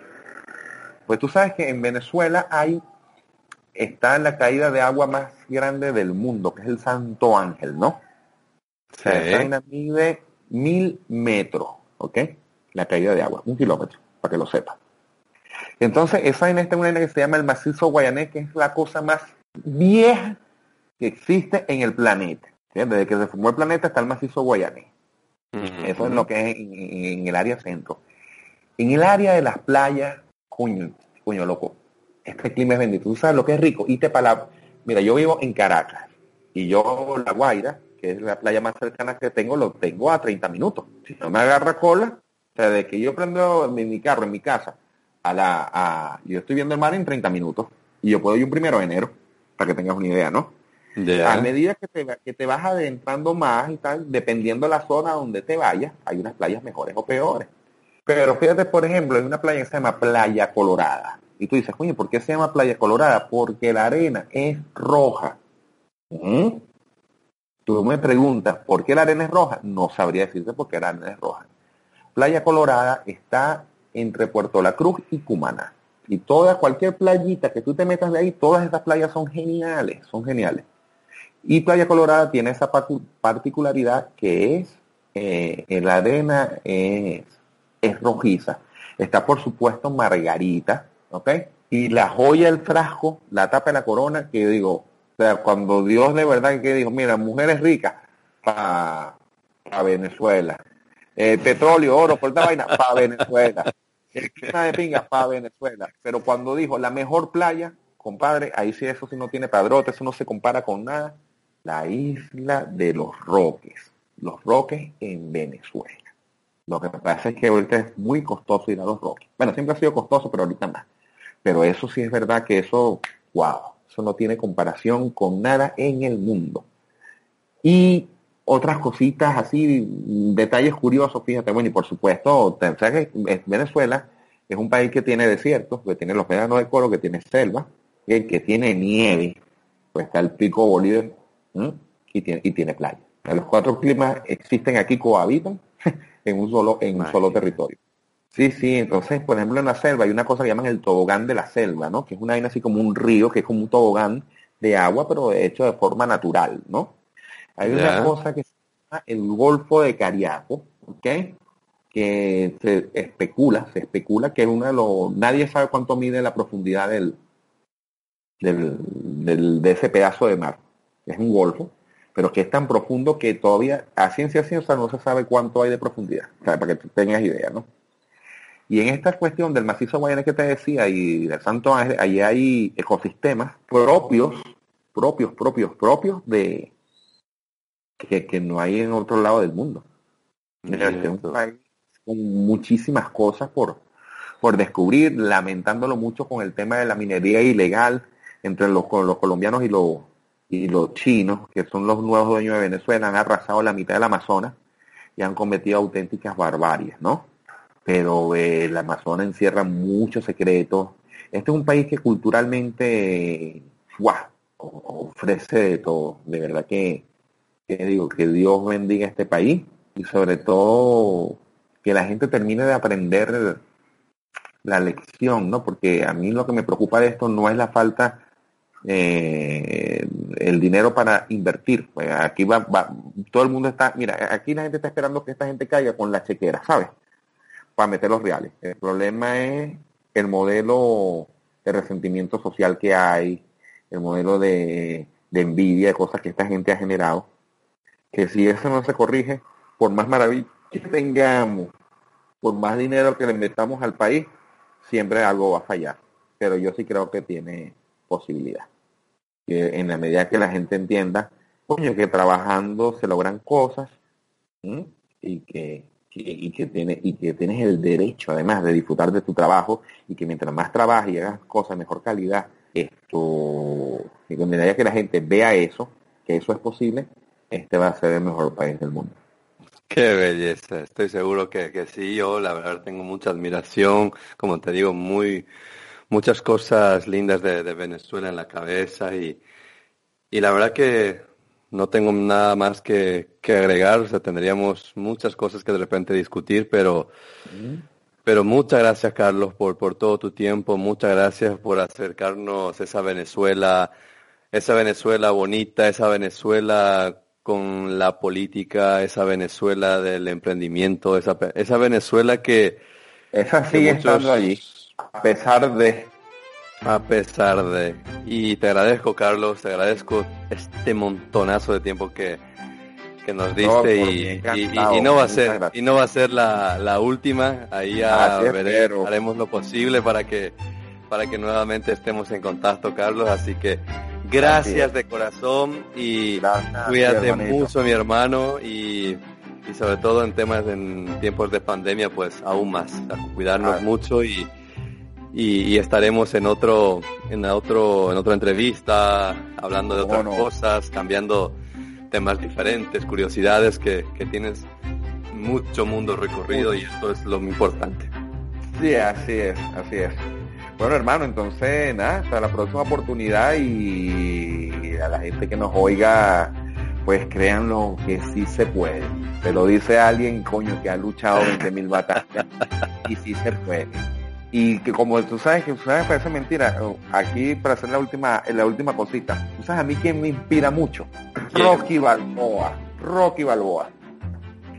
Sobre todo cuando dice cuando le dice al hijo esa, esa escena que, que lo que te diferencia de llegar a, a donde otros no llegan es dar ese poquito más cuando dices que no puedes. Eso es lo que te marca la diferencia que sea así, Carlitos, que sea así. Así mismo es, así mismo es. Bueno, hermanito. Fuerte abrazo, mi hermano. Cuídate mucho y estaremos Igual. contactándonos en más oportunidades, así que a cuidarnos mucho y, y, sé feliz como siempre ha sido. Así es, gracias hermano, igual para ti. Un fuerte abrazo, Carlitos. Otro, brother.